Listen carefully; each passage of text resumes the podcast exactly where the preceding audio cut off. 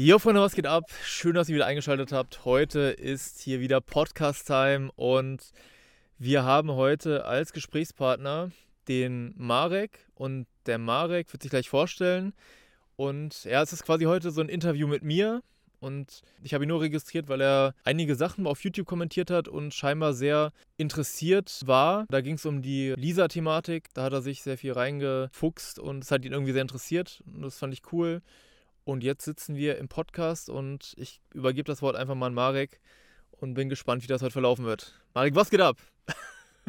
Hi, Servus. Ich heiße Marek und ja, arbeite aktuell in einem Sanitätshaus und da bin ich im Lager praktisch. Und in 2018 habe ich meinen äh, YouTube-Kanal gestartet, Finanzen im Griff, und habe dann auch ein Instagram-Konto gemacht und ein TikTok-Konto. Und jetzt, wo Daniel eben jetzt sein WM-Video gemacht hat, bin ich eben durch TikTok auf ihn gestoßen und habe dann ein bisschen recherchiert, was er für eine Person ist und so weiter. Fand ich dann sehr interessant und habe auch seine Website mir genauer angeschaut.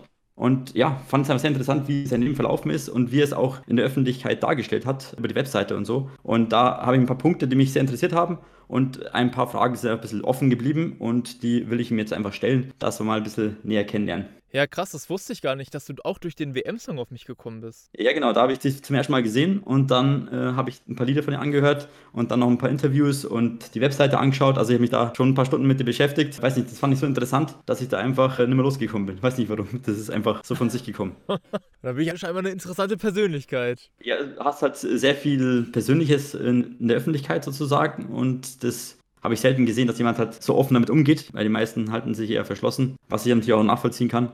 Ähm, ja, genau. was ja quasi der Ironiepunkt hier in der Geschichte ist, weil ich dir ja selber gesagt habe, ne, dass ich das eigentlich als Fehler betrachte, dass ich halt so viel geteilt habe. Jetzt nicht, was meine Songs betrifft, das lasse ich komplett außen vor, sondern so das Drumherum. Weil wenn du jetzt einfach, okay, es ist gerade was passiert im realen Leben, ich schreibe jetzt einen Song drüber, bringe den raus, das ist was anderes, als wenn ich die Thematik dahinter rausbringe. Du hast ja diese Lifeline auf meiner Homepage gesehen und du siehst ja auch, dass die seit Mitte 2020 dann nicht mehr weitergeführt wurde. Für mich sind das coole Details, einfach die wichtigsten wichtigsten Punkte im Leben da reinzubringen, die mir persönlich wichtig waren und das so einfach nachgucken zu können. Aber ich bin halt wirklich ein sehr offener Mensch und ein offenes Buch gewesen, was ich nicht so geil finde. Also an sich finde ich es nicht verkehrt, aber wenn du weißt, was für Menschen da draußen rumlaufen, ist es eigentlich gefundenes Fressen. Also es sind keine Dinge, für die ich mich schäme persönlich, aber wo Leute halt ihren toxischen Stuff rausziehen, falls die halt irgendwelchen Content machen wollen. Und deswegen habe ich die Lifeline, so gern ich sie habe, irgendwie halt nicht mehr weitergeführt. Man weiß jetzt nicht mehr, wo ich arbeite, was ich tue, was macht er eigentlich gerade, dass es einfach nicht mehr ersichtlich ist. Weißt du? Aber ich denke, da werde ich heute noch ein paar Anekdoten zu abgeben. Kann ich vollkommen nachvollziehen. Ich habe mir auch überlegt, was ich öffentlich mache und was nicht. Das ist halt immer so ein schmaler Grad, weil du willst ja trotzdem irgendwie authentisch sein und halt, dass die Leute sich mit dir selbst identifizieren können. Und deswegen ist es halt wichtig, dass man auch persönliche Sachen teilt. Aber man sollte da halt irgendein Limit einfach wahren, was man ja selbst entscheiden muss im Endeffekt.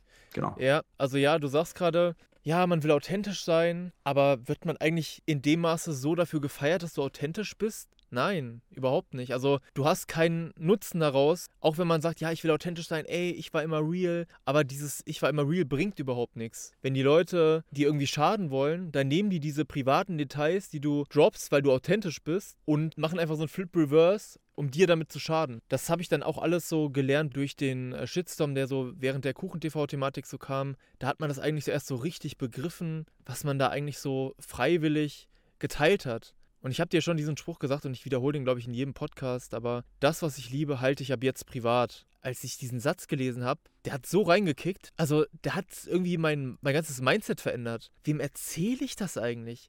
Also, wir sitzen jetzt hier in einem Interview und ich werde auch ne, gucken, die Fragen zu beantworten, aber halt nur zum gewissen Teil, weil ansonsten denke ich mir, Alter, wieso erzähle ich das diesem Marek? Was, was geht denn die Scheiße an? So, weißt du, so, so nach dem Motto, man ist theoretisch gerade in einem geschlossenen Raum. Wir nehmen ja gerade diesen Podcast auf. Man muss einfach aufpassen, welche Informationen du teilst und vor allem mit wem du sie teilst. Es erinnert mich ein bisschen so an die Superhelden von Marvel und so, dass die ja auch nicht ihr Privates teilen können, weil sonst verlieren sie genau das, äh, was sie am liebsten haben. Also das äh, trifft es eigentlich ziemlich genau auf den Punkt. Äh, nur ist halt der, der Grad ziemlich schmal, was man halt teilen soll und was nicht. Und meine Sachen kommen dann halt irgendwie hintenrum vielleicht raus, äh, was halt dann vielleicht noch mehr Probleme macht.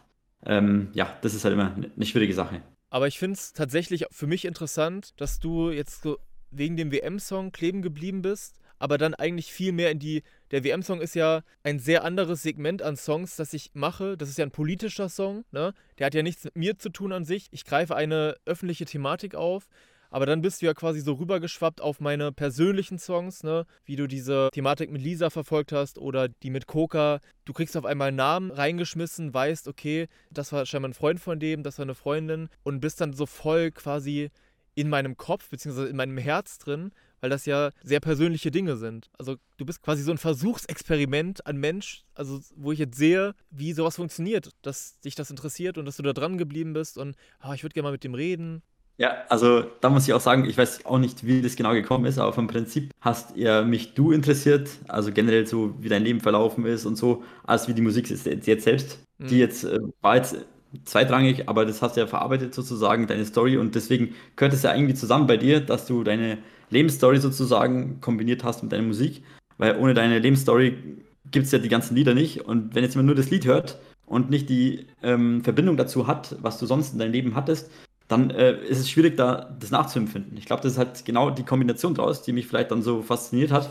Ich bin einer, der eigentlich nicht so die Zeit äh, dafür verwendet, um sowas nachzuschauen. Aber ich bin auch einer, der gerne so Reality-Shows anschaut. Ähm, zur Entspannung einfach, weil ich die witzig finde. Ja. Und du bist halt einer, der sozusagen in der Öffentlichkeit äh, so steht, so die, die, die ganze Lebenslinie im Endeffekt, wie du halt auf der Webseite schreibst, ähm, dass das einfach interessant ist für mich persönlich einfach. Und deswegen finde ich es auch cool, dass du mir hier noch ein paar Fragen beantwortest und äh, wir hier nochmal ein bisschen tiefer in das ganze Geschehen eingehen. Also ist es halt wirklich eigentlich nichts Gewöhnliches, sag ich mal, dass du so eine Lifeline von jemandem hast. So, es gibt ja auch keine Lifeline von dir, wo ich jetzt gucken kann, Marek, was hat der gemacht, ne? Und nicht nur Lebenslauf, das ist ja viel mehr als ein Lebenslauf, das ist ja, das sind ja nicht nur irgendwelche Jobs, das sind persönliche Emotionen, Ereignisse, die passiert sind. Und genauso diese Seite, die hast du nicht gesehen, weil die auch nicht äh, öffentlich ist aktuell. Ich habe eine Weggefährtenseite. Und da habe ich alle relevanten oder Menschen, die ich in meinem Leben getroffen habe, haben so quasi eine Seite und alle Bilder, die ich mit dieser Person habe, sind da drauf und ein Text. Also nichts Diffamierendes oder so, sondern einfach, das war die Zeit, die man zusammen hatte, weil alles im Leben sind ja Teilabschnitte. So, von hier bis hier war Schule, da hast du irgendwelche Menschen gekannt. Okay, dann bist du weitergegangen. Mit manchen hat man vielleicht versucht, Kontakt zu halten. Yo, wir müssen, du gehst jetzt da nicht dahin, aber ey, wir bleiben Freunde, ja, ja. Man geht aber weiter und es bricht ab. So, dann sind diese Menschen weg. Dann bist du im nächsten Sta äh, Punkt, Studium, Ausbildung oder was auch immer, triffst neue Leute, dann bist du mit denen zusammen, aber ist das Studium vorbei oder die Arbeitsstelle vorbei, dann brechen wieder irgendwelche weg. Und das war eine sehr krasse Erkenntnis bei mir. Ein Abschnitt meines Lebens, das war ein Job. Und als ich aus diesem Job raus war, das waren drei Jahre, ist es wirklich nichts davon übrig geblieben. Obwohl man sehr gute Kontakte hatte, als man da gearbeitet hat. Aber es ist nichts übrig geblieben. Und das fand ich halt krass und das, das war eine sehr inspirierende Erkenntnis, sag ich mal. So, ich habe jetzt gerade drei Jahre gearbeitet im Job, habe Arbeitskollegen, Arbeitskolleginnen gehabt, aber im Grunde kannst du diesen Teil aus meinem Lebenslauf rausstreichen. Der hat nichts gebracht. Also klar, also immer Erfahrung macht man, aber drei Jahre dafür, für diese Erfahrung, dass nichts bleibt. Ich habe ein gutes Gehalt und dies und das, aber ist es mir das wert? Also, wenn wir jetzt ein bisschen höher denken, geht es ja nur um eins, um Zeit. Zeit ist unbezahlbar. So, wir werden alle sterben und wir haben alle ungefähr, sagen wir, 60, 70 Jahre gute Lebenszeit, in der man irgendwas machen kann. Wenn ich mir da diese drei Jahre mal da rein denke, denke ich mir so, Alter, drei Jahre ist total viel. Manchmal denke ich mir so, wenn ich Musik mache, ja, warum mache ich das überhaupt noch und so, ja, was gibt mir das überhaupt? Ja, aber irgendwie ja doch, ich kann Stress abbauen und ich kann Emotionen verarbeiten gerade was so Sachen Ignoranz betrifft, wenn jemand einfach den Kontakt zu dir abbricht, du weißt gar nicht warum und dann kannst du einen Song machen, ja, das hilft schon, doch, doch. Aber dann komme ich immer wieder auf den Punkt, weil ich das liebe. Ich liebe das so sehr, auch wenn ich nichts damit erreiche. Es hilft mir einfach und wenn ich morgen sterbe und habe heute zwei Songs gemacht, dann habe ich das getan, was ich geliebt habe. Das hat für mich viel mehr Impact, als wenn ich jetzt äh, heute arbeiten war, was ich eh nur mache, um das Geld zu verdienen, das ist ja sinnlos. Das ist mir scheißegal, wenn ich sterbe, werde ich nicht an meine Arbeit zurückdenken und sagen, yo, hat einen geilen Arbeitstag und ich habe echt geile Flyer gemacht. Da spucke ich drauf. So, weißt du?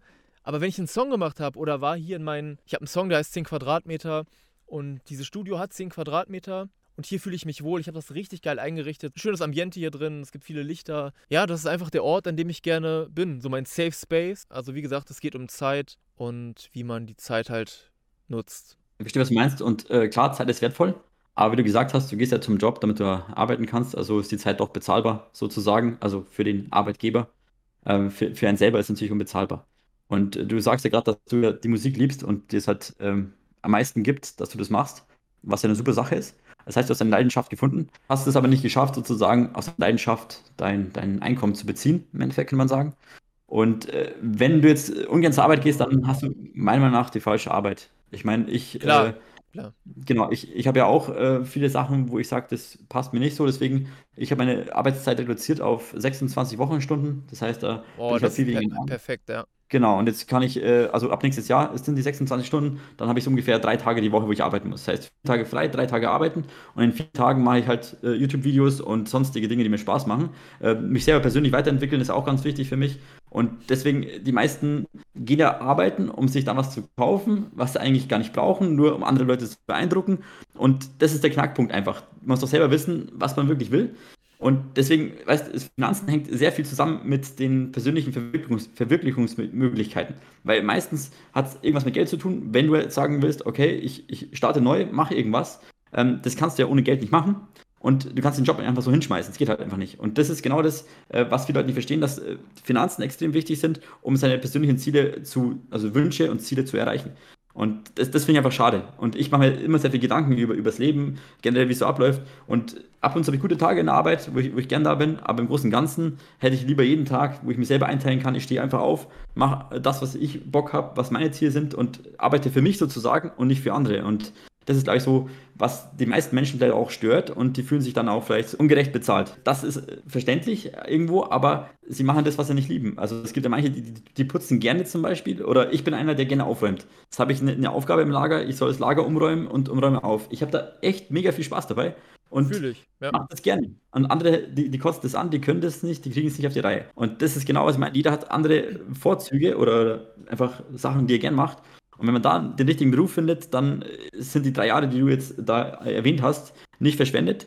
Und natürlich, die Personen ändern sich. Wenn ich jetzt zurückdenke, so spontan, wüsste ich jetzt nicht, glaube ich, jetzt alles bedacht habe, aber ich glaube, dass ich auch keinen jetzt habe, der wirklich stark in meinem Leben noch da ist, der ähm, von irgendeinem Job kommt, den ich da kennengelernt habe. Und das ist halt so ein Punkt, auch von der Schule äh, kenne ich auch so, wie, so, gut wie keinen. Ist ja, wie du gesagt hast, man entwickelt sich weiter, der eine geht halt den anderen Weg und dann ist halt gleich vorbei im Endeffekt, kann man sagen. Auch vor allem mit Familie, wenn jetzt jemand ja. heiratet, Kinder kriegt, dann ist wirklich. Dann ist Game Over, das ist sofort vorbei. Das äh, ist die rote Karte für alle Bekanntschaften, alles schon erlebt. Aber ich sollte vielleicht nochmal einwerfen, der Job hat mir Spaß gemacht. Ne? Also das ist jetzt kein Job, den ich, oh, den mache ich. Also ich bin Mediengestalter. Das war nicht das Problem. Das Problem waren die Menschen. Was mir wichtiger ist sogar als Geld, ist ein gutes Umfeld. Natürlich, dass du gern zur Arbeit gehst und geile Kollegen hast. Ey, yo, was geht bei dir ab, bla bla. Und ich bin halt einfach nicht so der Anzugträger. Ich bin einfach so straight up, Arbeiterklasse. Ich sag, was ich denke. Und das kam auch so, weißt du, es gab da so eine, eine wirklich geile, eine Kantine, sag ich mal.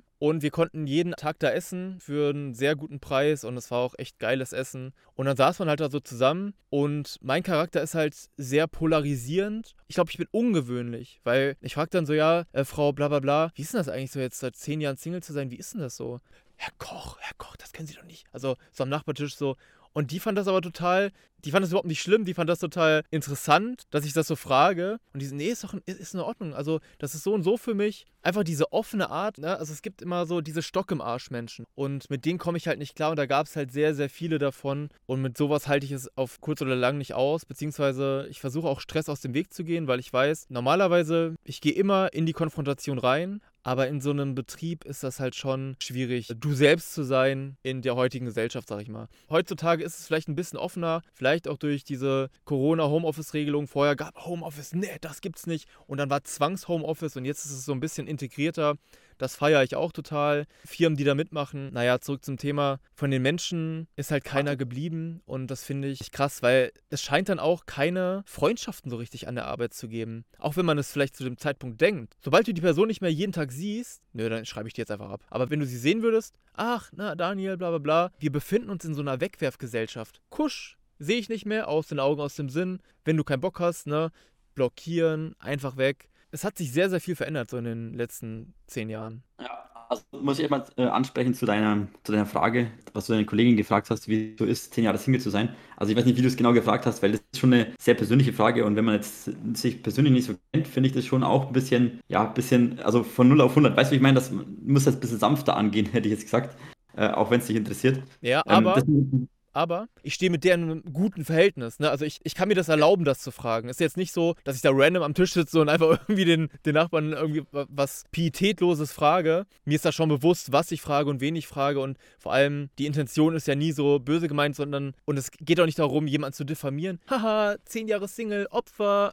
weißt du? Ja, genau, du hast Interesse an der Person und willst halt wissen, wie es so ist. Genau. Und genau. das ist ja eigentlich was Gutes und nicht Schlechtes und äh, kann ich auch was erzählen bei meiner Arbeitskollegin. Sie hat schon wieder was vergessen gehabt und dann habe ich ihr das gesagt, dass sie ganz schön vergesslich ist und da war sie stinksauer und ich habe mir gedacht, hä, das ist doch das ist so eine Kleinigkeit, das war eine Feststellung, das ist eigentlich Fakt, weil die fast jeden Tag sagt, sie hat was vergessen in der Früh. Und äh, dann denke ich mir, ich habe da nur Fakten aufgezählt und da, da war die ganzen Tag stinksauer und äh, hat dann halt noch äh, extra was negativ an mir ist gesagt, damit sie sozusagen ein bisschen besser dasteht. Und das fand ich dann auch nicht korrekt. Ich meine, privat mache ich mit der nichts, aber vom Prinzip fand ich das nicht korrekt und ich habe da jetzt nicht drüber nachgedacht. Ich habe es einfach gesagt. Das ist wie bei dir auch. Du bist einfach so direkt und das ist halt vielleicht für manche Leute ein Problem und das ist halt einfach schade eigentlich, dass man bei Ehrlichkeit Schwierigkeiten hat. Das kann ich nachvollziehen. Ja, das Dann, ist ein sehr guter Punkt. Dieses, ey, hör mal auf, ehrlich zu sein. Fass mich mal mit Samthandschuhen an. Ein sehr, sehr klassisches Problem. Gerade wo du das gesagt hast, bringe ich dir direkt ein Beispiel. Pass auf. Ich kaufe gerade von einem Beat-Producer, den habe ich angeschrieben, 20 Beats. Und er schreibt gestern so, ja, hier, klar, können wir machen. Sag einfach Bescheid, welche Beats du haben willst und wir stellen dir das zusammen. Ich sage, okay, höre ich jetzt mal durch.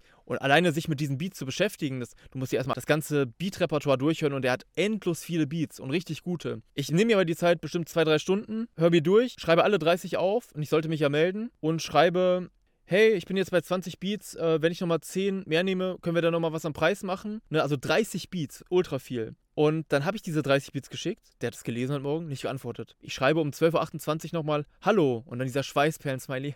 Hallo. So, ne, so wie bestellt und nicht abgeholt. Hallo, äh, kommt jetzt noch wer oder so?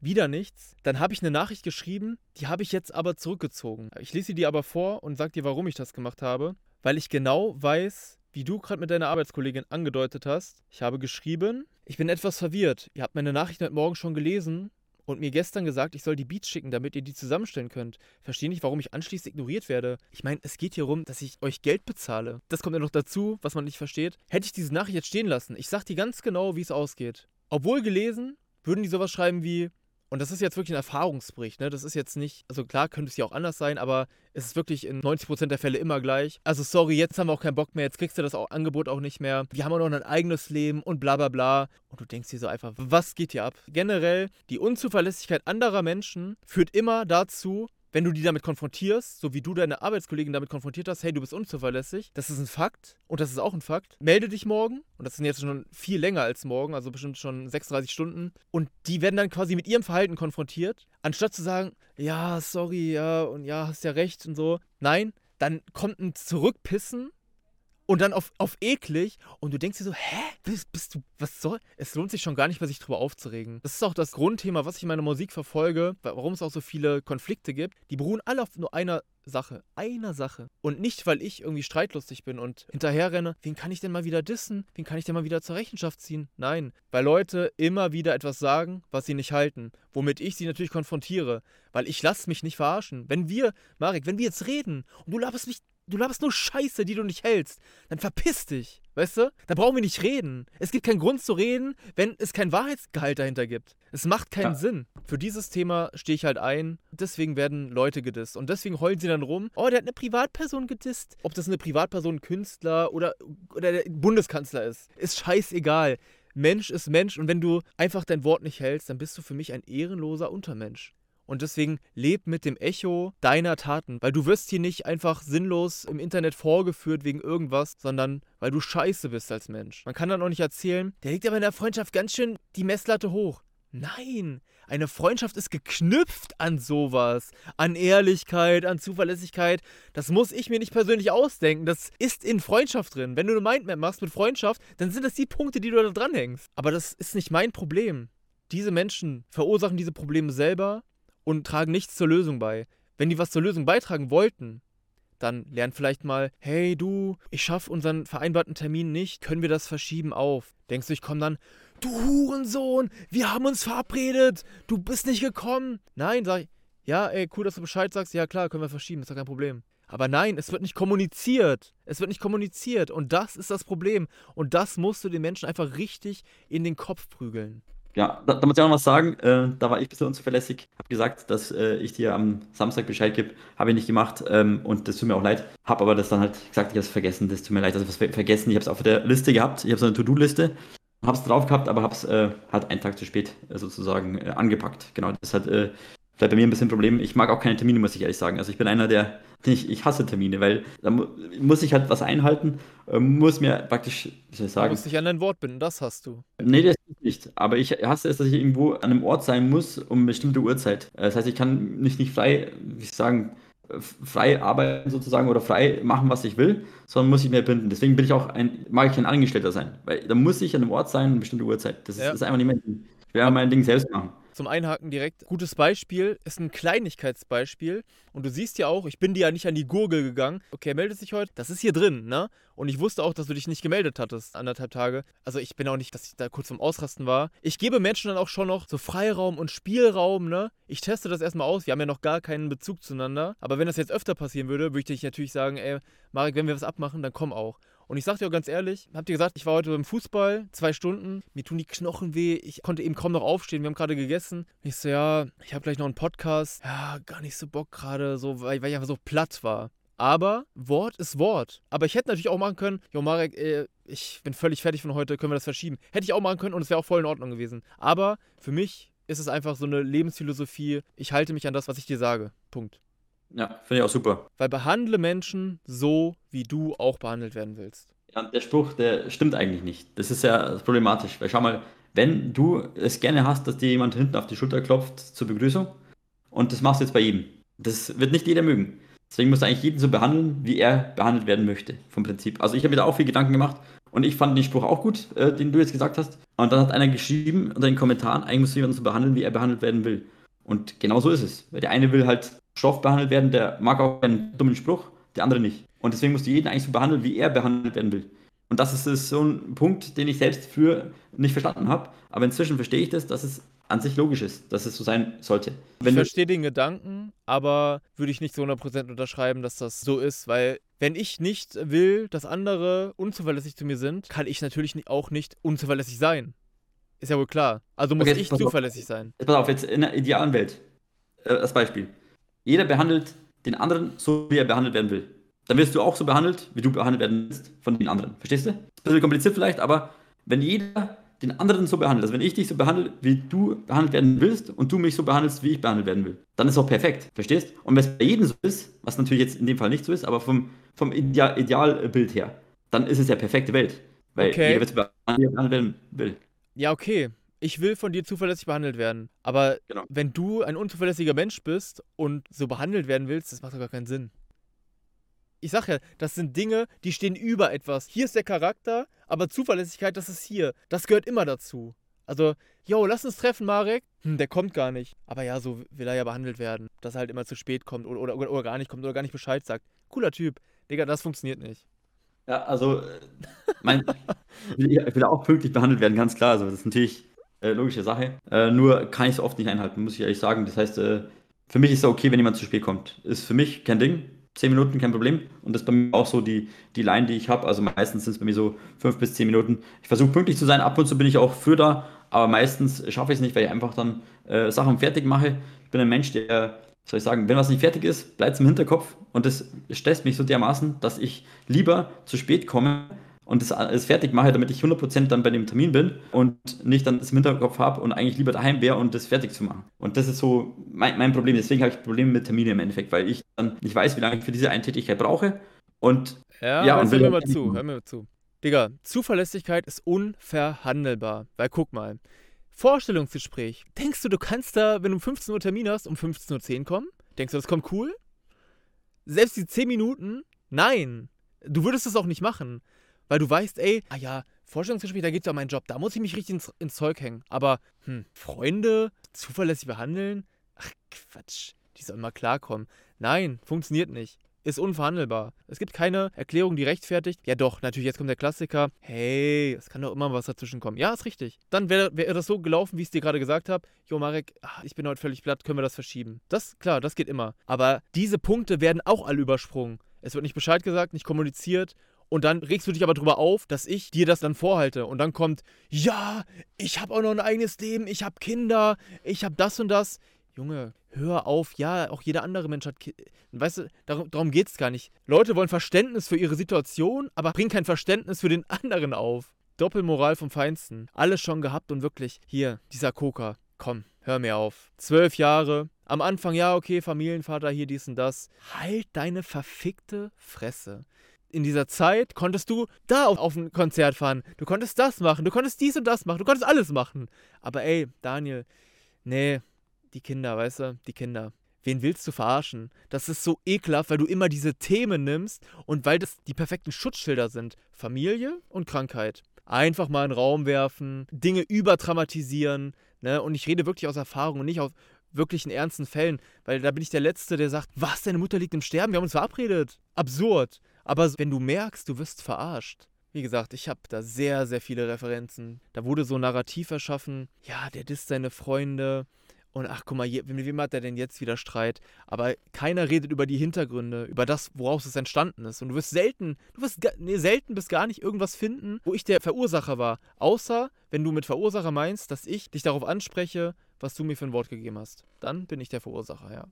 Ja, du hast vollkommen recht. Ja, da muss ich an mir arbeiten, weil das ist, äh, hast du vollkommen recht. Ich meine, ich habe selten Termine, weil ich es einfach, wie gesagt, das, das taugt mir einfach nicht. Aber gut, da hast du vollkommen recht.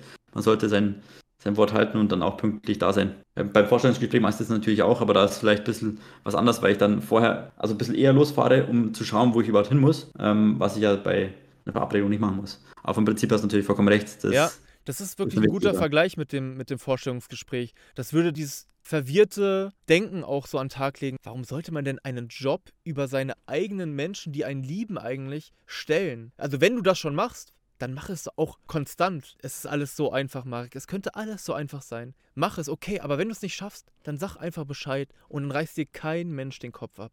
Sehe ich auch so.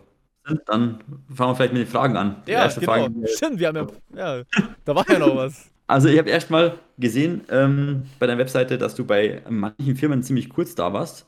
Ähm, weiß ich, hast du die Firmen vor dir jetzt stehen oder nicht?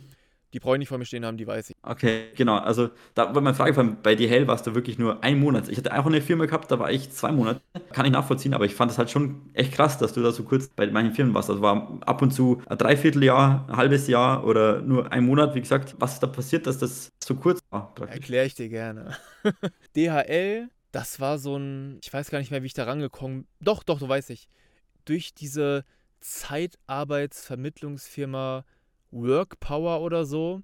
Dann habe ich da angefangen das war in Stauffenberg, glaube ich, bei Kassel, Stauffenberg. Lagerarbeiten, so Sachen verräumen. Ganz stupide eigentlich. Aber es hat mir auch Spaß gemacht und ich habe meinen Job auch gut gemacht. Ich habe da nette Kollegen gehabt. Das war cool. Aber dann gab es natürlich hier diesen Teamleiter. Wie hieß er noch? Keine Ahnung. Ich habe den auch irgendwo gedisst in Armageddon, glaube ich. Die ein, andere hieß Elena, das weiß ich noch. Und also die haben dich wirklich wie Dreck behandelt, weil du halt Zeitarbeiter warst. Aber es lief gut. Man ist ja eigentlich so ein Chamäleon. Man passt sich ja der Situation so an und man geht auch nicht sofort auf Krawallkurs, sondern versucht natürlich, sich in dem Unternehmen einzubringen. Genau, dann habe ich da drei Wochen waren das, da gearbeitet und dann wurde ich krank. Das war nämlich, glaube ich, Oktober oder so. Wirklich, ich werde jedes Jahr im Oktober irgendwie mal krank. Und dann, dann wurde es rausgeschmissen. Da wurde einfach von heute auf morgen rausgeschmissen. Also warst du in den paar Jahren bei so einer Zeitarbeitsfirma und deswegen hast du so oft gewechselt vom Prinzip, weil nee, nee, nee, nee, nee, nee, nee, nee. Das nur, nur, das war meine einzige Erfahrung mit einer Zeitarbeitsfirma, diese DHL-Sache. Ich weiß nicht mehr, in welchem Kontext das war. Weißt du noch das Datum, was dabei stand? September 14 bis Oktober 14. Die Ausbildung war davor und dann hat es äh, bei der einen Firma nicht geklappt. Das war 2013 bei der Firma Lampenwelt. Und da, ja, von Oktober 13 bis Juli 14 warst du bei Lampenwelt. Das ist aber dann voll angestellt. Das heißt, du hast die Ausbildung gemacht und warst dort noch ein paar Monate als Vollzeitangestellter. Äh, ich habe die Ausbildung abgeschlossen, wusste, ich werde da nicht übernommen, weil mein Ausbilder, milde gesagt, ein sehr, sehr schwieriger Mensch war. War aber auch nicht schlimm, ich wollte da auch nicht bleiben. Obwohl ich da auch wieder nette Leute zurückgelassen habe. Aber wie, wie ich dir gerade schon in einem anderen Fall gesagt habe, auch davon nichts übrig geblieben. Dann war die Ausbildung vorbei, dann habe ich bei Lampenwelt angefangen. Ich hatte mich dann schon drei Monate vorher beworben, hatte ein richtig gutes Vorstellungsgespräch bei Lampenwelt. Der hat mich mit dem Chef so richtig, ich habe mich auch richtig gut verkauft. Und ja, der hat mich gefeiert. Der hat mich gefeiert. Und dann hat er mich eingestellt. Dann war das so richtig Umschwung. Ich musste aus Kassel wegziehen, musste da irgendwie hinziehen, habe auf Risiko gespielt, habe meine Wohnung in Kassel gekündigt und bin dann bei meinem Vater zwischenzeitlich eingezogen, aber die Wohnung war gekündigt. Und dann siehst du ja aus dem Lebenslauf, zwei Monate später wurde ich ja nicht übernommen in der Probezeit. Und das hieß, meine Wohnung war weg. ich hatte nichts mehr. Scheiße. Ich habe mich an diesem Tag elendig eklig gefühlt. Der Chef hat mich zu sich hochzitiert. Also was heißt zitiert? Hat gesagt, äh, Herr Koch, äh, können Sie mal kommen nachher, so um 13 Uhr? Ich, ja, klar, kann ich machen. Meine Sachen gemacht, bin hochgekommen. Yo, das wird nix ich bin dann an diesem Tag rausgegangen. Ich musste dann noch bis fünf äh, fertig arbeiten, 1 Uhr hochkommen, so nach Mittagessen und dann sollst du noch drei Stunden weiterarbeiten und dann sollst du erst gehen. Dann bin ich da rausgegangen und ich habe so elendig geheult. Ich habe so richtig, ich dachte, mein Leben bricht zusammen. Und das war auch der Tag, an dem ich mir für die Zukunft geschworen habe, also nicht an diesem Tag, sondern erst später, wo ich ein bisschen mehr Reife hatte. Ich will nie wieder, weil ich einen Job verliere, so heulen, als wäre mein Leben vorbei. Da will ich einfach sagen, ich bin gekündigt, Haut rein, Leute. Peace. Absolut unemotional sein, weil das darf niemals daran geknüpft sein, dass du solche Komplexe kriegst. Gut, da war ich gerade nach der Ausbildung, ich war noch, keine Ahnung, was war ich da, 22 oder so. Auch wenn man denkt, oh ja, du warst ja schon 22. Wenn ich mich heute mit 22 reflektiere, da war ich so rotzenhohl und dumm, das ist unfassbar. Also ich war eher immer so ein Spätzünder. Ich habe immer viel später mit Dingen irgendwie mit Begreifen angefangen und dann bin ich da also dann zurück nach Kassel gezogen. Ich habe meinen alten Vermieter angerufen und gefragt, yo, ey, ich bin's, äh, ist die Wohnung noch frei? Und Gott sei Dank war sie es einfach noch. Die hatten schon Leute da gehabt, aber ich konnte wieder einziehen. Obwohl wir die richtig saniert hatten, übergeben hatten, abgeschlossen hatten, habe ich jetzt meine alte Wohnung wieder bekommen, weil ich wollte halt auch nicht in Schlitz bleiben das war, ich, ich habe mich total komisch zu der Zeit gefühlt. Das war so einfach, ist nicht mein Zuhause, so diese Gegend. Wollte zurück nach Kassel und ich hatte auch immer noch eine Freundin zu der Zeit. So gesehen war das dann schön, dass ich wieder bei meiner Freundin damals war. Ja, das kann ich zu dieser Geschichte sagen mit den zwei Monaten Lampenwelt und ein Monat äh, DHL. Und danach, was du da im Lebenslauf siehst, ich weiß gar nicht, warum ich das da aufgeschrieben habe, das waren dann so Übergangsjobs bei Teamwork, glaube ich. Das war. Genau. Und dann FAB e.V. und genau, dann genau, Orient. genau. Ja, Teamwork, das war richtig räudig. Das war ich noch, ich weiß noch meinen Stundenlohn, 6,67 Euro. Also das war noch ganz harter Tobak. Und äh, das war so bei Rewe Regale einräumen. Und ich weiß noch, diese Chefin hat immer bei WhatsApp geschrieben und das war so richtig eklig. So, yo, Daniel, du musst morgen, du musst das machen, du musst hier hin. Wir mussten dann irgendwie einmal nach Schwalmstadt oder so, um dann da im Rewe einzuräumen. Und wenn du das heute mit dem Blickpunkt siehst, Alter, für 6,67 Euro um 6 Uhr aufstehen, anderthalb Stunden fahren, um dann da für zwei Stunden für 6,67 Euro ein Regal einzuräumen. Das ist einfach, das ist einfach der Hammer. Da würde ich niemals mehr irgendeinen Finger für bewegen. Zu der Zeit habe ich aber sehr nette Kolleginnen kennengelernt. Eine davon war Russin und die war einfach so, so ein Herzensmensch, wirklich so. Die hat mich richtig ins Herz geschlossen. Die hat dann auch meine Musik irgendwie gehört und war auf meinem Konzert da. Das war schon eine sehr süße Geschichte, weil das war auch wieder so Arbeiterklasse, ne? So Leute, diesen Job machen ja eher Leute so, die keinen anderen Job kriegen oder halt eher so räudige Jobs. Ich sag mal so, ich fühle mich im Slum immer irgendwie am wohlsten, so ganz unten irgendwie, weil ich habe keine großen Bedürfnisse und es wird ja noch so ein bisschen um Finanzen gehen und ich bin ein Mensch, der wirklich am Existenzminimum leben kann, weil wenn du einmal gecheckt hast, du erstens, ich habe schon alles. Ich brauche nichts mehr.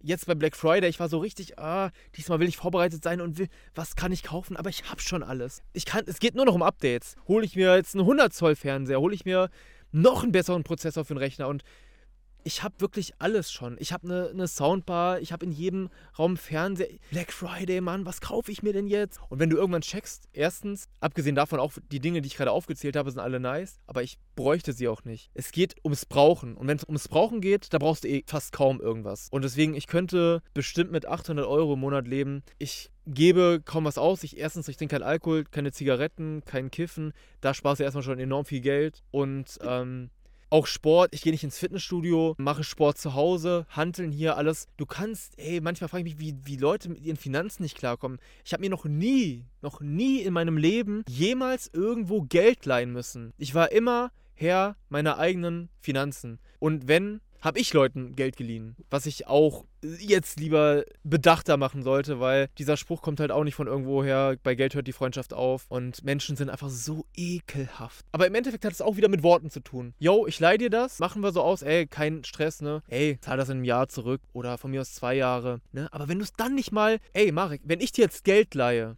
ja? Und du bist, ey, danke, Daniel, ey, danke, danke, ne? Und ich sag dir, ja, zahlst mir in zwei Jahren zurück, ne? Mach dir keinen Stress. Dann erwarte ich von dir aber auch, dass du dir vielleicht, keine Ahnung, okay, in zwei Jahren soll ich mir das zurückzahlen. Wenn ich jeden Tag so 10 Euro zurücklege oder so, oder 20 oder 50, dann habe ich das dann in, in zwei Jahren fertig. Aber wenn du dann ein Jahr und neun Monate nichts machst und ah fuck, in, mir sein Geld wiedergeben, du gehst unverantwortlich mit der dir geliehenen Geste um ey, ich tu dir einen Gefallen und ich mach das von Herzen gerne, aber du spuckst auf mich, wenn du dann nicht versuchst, das auch zurückzuzahlen. Wenn ich dann, hey Marek, das war ja cool, ich hab das auch gern gemacht, aber es ist jetzt zwei Jahre rum, du hast das immer noch nicht zurückgezahlt und du kommst dann mit irgendeiner ist mir scheißegal, was du jetzt sagst, Alter. Digga, du hast zwei Jahre Zeit gehabt, weißt du? Kommst dann mit einer Ausrede und willst mich noch weiter hinhalten. Wenn du etwas von Herzen tust und wirst dann so gefickt eigentlich, das ist einfach nicht schön. Nicht schön. Ja, da hast du recht.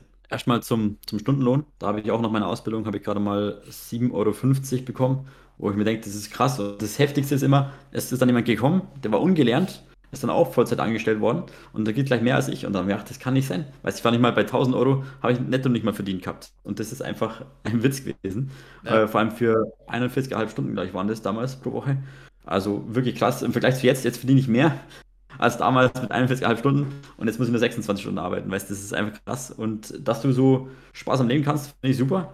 Ähm, geht mir auch so. Also ich denke mir, was brauche ich am meisten? Freizeit und deswegen äh, ja. tue ich sozusagen auf Lohn verzichten und dafür habe ich mehr Freizeit und kann mir die selber einteilen. Und das äh, macht mich viel zufriedener, als irgendwas zu kaufen. Wobei ich den Black Friday schon genutzt habe. Ähm, ich mache es halt so, dass wenn ich irgendwas kaufen will, scheiß mir halt auf und dann warte ich halt ein paar Monate, zum Beispiel bis zum Black Friday oder irgendwelche Sehr Aktionen, gut. wo ich sehe, dass das echt günstig ist und dann kaufe ich es mir. Aber wenn ich was entscheide, mir zu kaufen, wie jetzt, ich habe jetzt einen Dyson V12 gekauft, sauteuer das Ding, ja. ähm, dann habe ich aber mir das wirklich gründlich überlegt, habe das Ding getestet und habe mich dafür entschieden. Also äh, ich kaufe ja nicht nur billige Sachen, sondern ich kaufe halt wirklich Qualität im Endeffekt, wo ich, ich auch. auch. länger davon was habe. Genau. Und das finde ich extrem wichtig. Und wie du sagst, mit dem Zurück Zurückgeben des Geld hatte ich auch schon einen Fall gehabt. Da muss ich auch hinterher rennen hinter meinem Geld, ähm, weil er es nicht zurückgezahlt hat. Und dann musste ich sogar selber abholen, musste extra 20 Kilometer fahren, damit er mir das Geld geben kann, weil er kein Auto hatte. Also wirklich heftig, äh, was die Leute sich da dabei denken überhaupt, weil du hilfst ja aus der Patsche. Ja, einfach heftig. Das hat einfach genau. was mit Respekt zu tun, nichts anderes. Ja, finde ich auch. Und Finde ich auch. Da bin ich dann auch wirklich gerne selbstlos und tu das, aber wenn ich dann irgendwann später merke, ah, okay, das war scheinbar ein Fehler. Weil irgendwie immer, wenn man was Gutes tut, man denkt ja immer, man kriegt was Gutes zurück, aber irgendwie ist das in der Praxis dann doch nicht ganz so. Also ich erwarte nichts Gutes. Ähm, ich gebe einfach nur und dann hoffe ich, also hoffe ich nicht, sondern gehe ich davon aus, dass es irgendwann mal wieder zurückkommt. Vielleicht nicht von der gleichen Person, ähm, aber so Geld ausleihen mache ich auch nicht mehr. Das ist mir einfach auch zu blöd.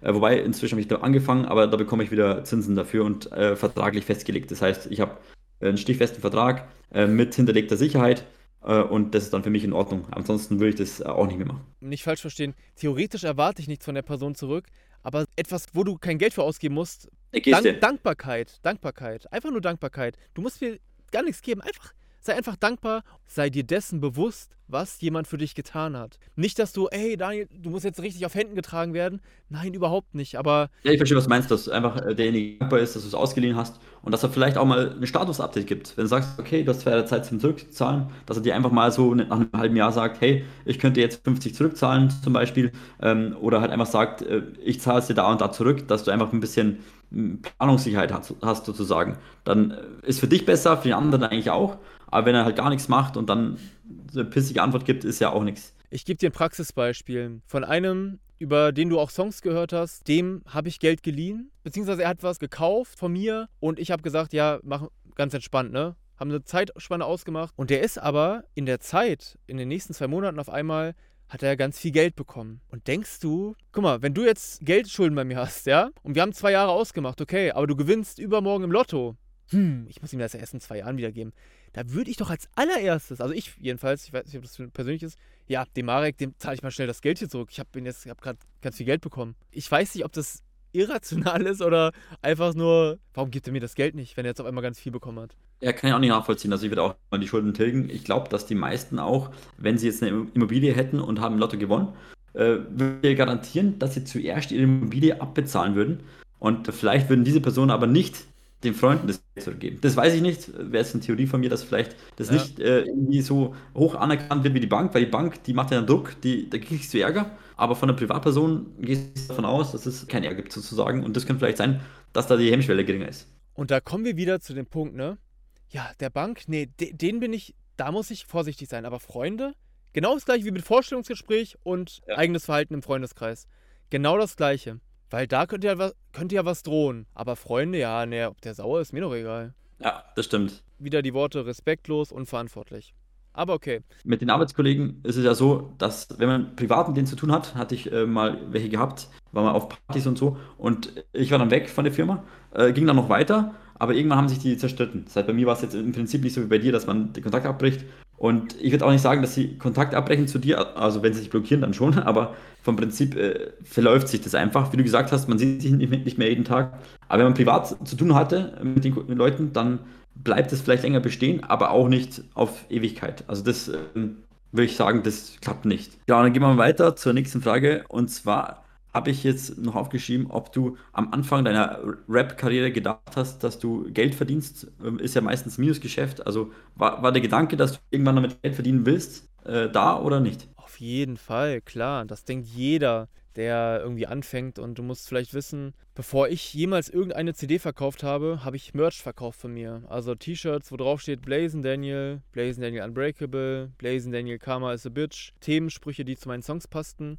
Und davon habe ich echt sehr, sehr viel verkauft und das lief richtig gut. Und dann kam ich erst. Ich war irgendwie halt so in dem Free-Download-Film drin, weil ich bringe Alben raus und stelle das frei zur Verfügung. Das hatte dann auch richtig hohe Downloadzahlen. Und dann 2013 habe ich mein erstes Album rausgebracht, Authentizität. Und man musste immer 500 CDs abnehmen. Und davon hatte ich dann 335, glaube ich, verkauft und 100 habe ich irgendwie an meinen Vertrieb geschickt, die dann bei Amazon und im Saturn und im Mediamarkt gelandet sind. Da weiß ich jetzt ehrlich gesagt überhaupt nicht die Zahl, weil ich mich ehrlich gesagt auch gar nicht so dafür interessiert habe.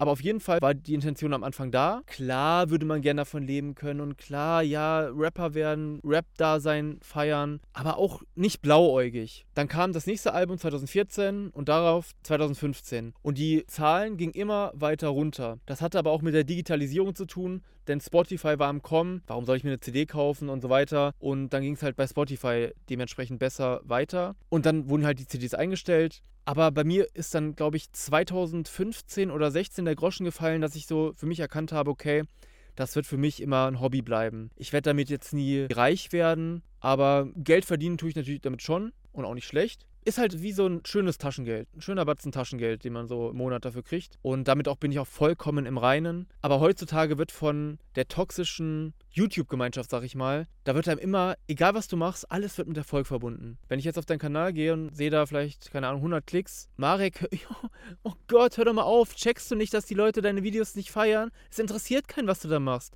Es ist peinlich. Aber keiner denkt, ja, dem Marek, wie, wie, du schon selber gesagt hast, dem macht das vielleicht Spaß, das ist sein Hobby, hier so sich vor die Kamera zu stellen, ein paar Videos zu, äh, zu machen, zu drehen. Es wird alles mit Erfolg verbunden. Bevor man dein Video anguckt, guckt man erst seine Klicks an. Ne? Scheißegal, ob das Video gut ist. Auch ein Video mit 100 Klicks kann total geil sein. Nur weil es keiner gesehen hat, heißt es das nicht, dass es schlecht ist. Und ja, bei YouTube ist es auch schwierig, weil man wird oft nicht gefunden. Also auch schwierig, dass man irgendwie so ein Video ähm, irgendwie ausgeteilt wird, dass YouTube der Algorithmus irgendwie was freigibt oder auf die Suche spezialisieren. Also da habe ich auch ein paar Videos, die halt gesucht werden und da wird halt immer wieder geklickt. Das ist dann halt kein Ding, aber vom ja. Prinzip ist es sehr schwierig.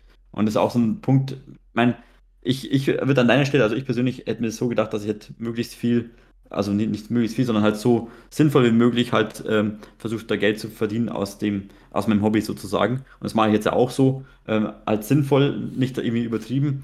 Und das ist gleich so der, der Mittelweg, dass man sagt, okay, dass ich ein bisschen was bekomme, aber ich bin halt eben eh Finanzbereich, deswegen äh, schaue ich da ein bisschen mehr aufs Geld, ist ja klar. als wenn jetzt du bist ja eher mit dem Hobby Musik, das ist natürlich nicht so geschäftsmannmäßig sozusagen unterwegs, da kann ich es auch nachvollziehen. Ja, mir ist das wirklich komplett scheißegal. Und das meine ich, wie ich sage. Ich habe gestern ein Video mit der Katarosa rausgebracht und das hat jetzt, glaube ich, 80 Klicks oder so und 6 Daumen hoch. Und das ist ein unfassbar guter Talk. Es ist mir egal, ob das jetzt jemand kommentiert oder nicht. Mein YouTube-Kanal, der liegt mir schon sehr am Herzen. Den habe ich seit 2011 und der liegt mir einfach am Herzen. Und ich, ich pflege den, ich bringe da meine Inhalte drauf und dann irgendwie in 10 Jahren zurückzugucken, was du vor 20 Jahren gemacht hast und so weiter, ist alles total interessant.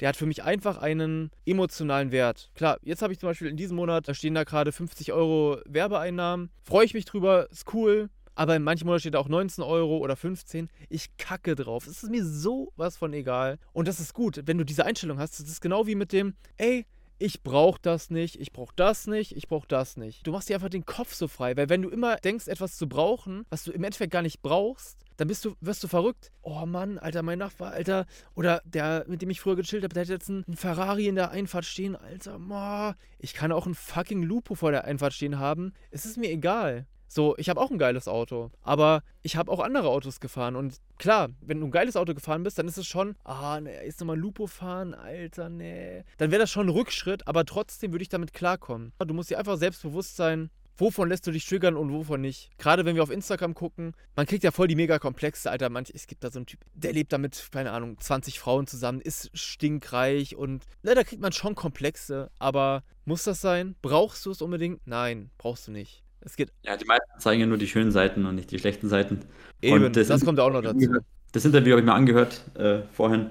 Das war wirklich gut und bin schon gespannt auf Teil 2, muss ich ehrlich sagen. Danke. Genau, also stimme ich dir zu. Ich, ich schaue halt schon eher auf die Zahlen. Also mich äh, habe da so eine Mindestzahl, die ich hätte an Klicks und so. Und äh, es, ich habe einfach gemerkt, so über die letzten Monate, dass einfach du nie wissen kannst, ob ein Video ankommt oder nicht. Ich mache ein Video, wo ich denke, das äh, läuft eh nicht gut habe es selbst gemacht, weil es war mein Thema, wollte ich halt machen. Äh, und dann läuft es auf einmal sau gut. Denken wir, komisch. Weiß, man weiß es einfach nicht. Das ist, es ist irgendwie, weiß ich nicht. Kann es nicht genau sagen.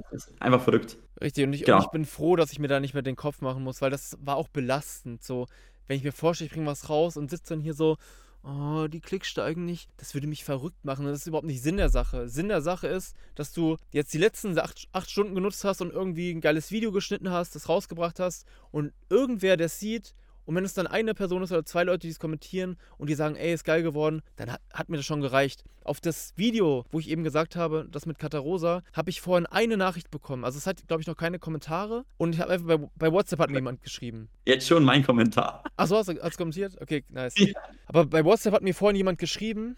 Auf jeden Fall hat die Person sich so damit verbunden gefühlt und das sogar wegen dem Thema, weil diese Person auch missbraucht wurde. Jetzt fühlt sie sich stark darüber zu sprechen. Das hat ihr total geholfen. Also mir reicht diese eine Person, die den Impact hat. Also für mich ist das genug Impact, dass ich weiß, Alter, diese Person, gerade bei so einem Thema, wenn du da eine Person mit erreichst, der das geholfen hat, ist das schon krass. Aber unabhängig, ob es jetzt eine, keine oder 10.000 erreicht hat, für mich ist das Video Prädikat wertvoll, statt da jetzt zu denken, oh, es hat nur 80 Klicks ja, Hauptsache der Mehrwert ist ganz gut bei anderen Leuten und vor allem bei so einer wichtigen Sache ist es besonders gut, würde ich sagen. Und noch zum Auto. Ich habe jetzt keins mehr. Ich habe eins verkauft und versuche jetzt einfach mal ohne Auto zu leben. Das ist auch interessant, wie teuer so ein Auto ist. Habe mir damals einen Neuwagen gekauft und habe mir einfach alle Belege aufgehoben und rechne dann mal aus, wie viel es mich gekostet hat. Mache da auch noch ein Video drüber. Und äh, finde es auch interessant, wenn man seine Komfortzone verlässt und mal sagt, hey, ich versuche mal ohne Auto. Das ist bei mir im Dorf ein bisschen schwieriger ähm, habe aber eine Fahrgemeinschaft zur Arbeit und so und deswegen kann das gut klappen. Wenn wir jetzt eh schon beim Geld sind wieder, dann Warte, äh, ist noch dein, dein Gedanke noch mit dem Auto kann ich voll verstehen. Ich hatte ein Kaufangebot für mein Auto, ein wirklich super gutes Angebot und eigentlich ärgere ich mich auch, dass ich es nicht verkauft habe, weil ich halt genauso denke wie du, ich brauche kein Auto. Aber mein Auto habe ich mir aus Flex gekauft, weil ich das einfach, ich liebe dieses Auto. Das ist einfach nur unfassbar geil. Es sieht unfassbar geil aus. Und ich hab's gerne. Und deswegen behalte ich es und deswegen finanziere ich es auch weiter. Aber ich bräuchte es nicht. Ich bin auch voll der Typ, Blablacar, Flixbus, irgendwo reinsetzen, irgendwelche Leute anquatschen. Bin ich voll der Typ für. Ein Auto ist definitiv ein Luxusgut und man muss halt sich entscheiden, ob man es finanziert oder nicht, weil es ist halt wirklich arschteuer. Absolut. Was hast du denn für eins? Ein Hyundai i30 N-Line. Uh, geil. Geiler Sound auf jeden Fall. Also ich tue auch viel mehr Geld für Erlebnisse inzwischen ausgeben als für, für Dinge, weil die Dinge, die benutzt du meistens nur kurz und deswegen habe ich hier mir auch sehr viel reduziert. Habe meinen Keller vermietet und so. Also sehr, sehr einfach, gut. Sehr, sehr gut. Man braucht so wenig, das ist so krass. Ja. ja. Deswegen kommen wir auch hier mal jetzt zum Einkommen. wie deine prozentuale Verteilung vom Einkommen ist, so ungefähr? Also kommt, was kommt rum bei den anderen Sachen, die du machst, oder ist das meiste vom Angestelltenverhältnis? Äh, Definitiv Angestelltenverhältnis. 30% Musik. Ja. Boah, fand ich viel. Also 30% finde ich viel. Also ich bin boah, vielleicht bei 10%, äh, wo mir YouTube was bringt und die anderen 10% schaffe ich noch über Kapitalerträge. Also das habe ich nicht ganz genau auf dem Schirm, muss ich sagen. Ist für mich nicht ganz so relevant. Hauptsächlich kann meine Arbeitsstunden reduzieren, das ist mir wichtig. ja. Genau. Das Thema werde ich jetzt nicht einfach, aber wenn wir über Investments reden würden, da hätte ich einfach nur eine wilde Story hier am Start, aber das, ähm, das lasse ich mal. Da können wir noch einen Podcast machen, wenn du willst. Wenn nicht, dann nicht. Ist auch okay. Ja. Okay, dann kommen wir zum nächsten Punkt. Ich habe eine Liveline gesehen, dass am 31.07.2019 hast du ein abruptes Ende gehabt bei einem Arbeitsverhältnis in Hannover. Und da haben wir gedacht, hm, krass, was ist da passiert? Und äh, hängt es vielleicht mit der Nadine zusammen? Bin ich so auf die Idee gekommen, dass es vielleicht sein könnte? Ja, das ist jetzt tatsächlich eine Frage, die ich zum allerersten Mal jemals beantworten würde. Ja, komm. Nein, es hat nichts mit äh, Nadine zu tun. Auch wenn die in der gleichen Firma ist, ne? Wir Hab's gewusst. Na schau. Guter ja. Detektiv. Detektiv, ja, das ist krasse Skills, die du da an den Tag gelegt hast. Ja, wie soll man das erklären? Also ich habe an der Arbeit auf jeden Fall private Dinge gemacht. Ich habe an meiner Homepage gearbeitet zum Beispiel. Man muss dazu halt wirklich sagen, dass ich niemals die Arbeit schleifen lassen habe. Also die war immer zuerst und wenn da nichts mehr zu tun war, dann habe ich da weitergemacht. Und du kennst natürlich auch dieses klassische, äh, Chef, äh, gibt's da irgendwas zu tun? Äh, nee, im Moment nicht. Und dann ist quasi so im offenen Raum, okay, dann gehe ich jetzt also in mein Büro und mache jetzt vier Stunden nichts. Ist das jetzt die Message? Weil ich habe ja, hab ja sogar nach Arbeit gefragt und so weiter. Ne? Also, es hat definitiv nichts mit irgendwas zu tun. Und das ist auch so ein Punkt, den man generell besprechen müsste. Ist es nicht gut? Du hast jemanden für einen Job eingestellt und der macht diesen Job auch. Du hast gar nichts daran zu meckern. Oh, jetzt weiß ich aber, der macht seinen Job zwar, aber der macht auch in der Zeit noch private Dinge. Hm, ja, aber eigentlich ja scheißegal, weil ich habe ja für diesen Job eingestellt. Und den macht er ja. Weißt du, was ich meine? Ja, ist aber problematisch, weil du ja wirst pro Stunde bezahlt und nicht pro Leistung. Weil es gibt ja, äh, das Prinzip ist ja die Idee, dass man manche noch nach Leistung bezahlt und sagt, okay, wenn du die und die Arbeit erledigt hast, gehst du den Betrag X.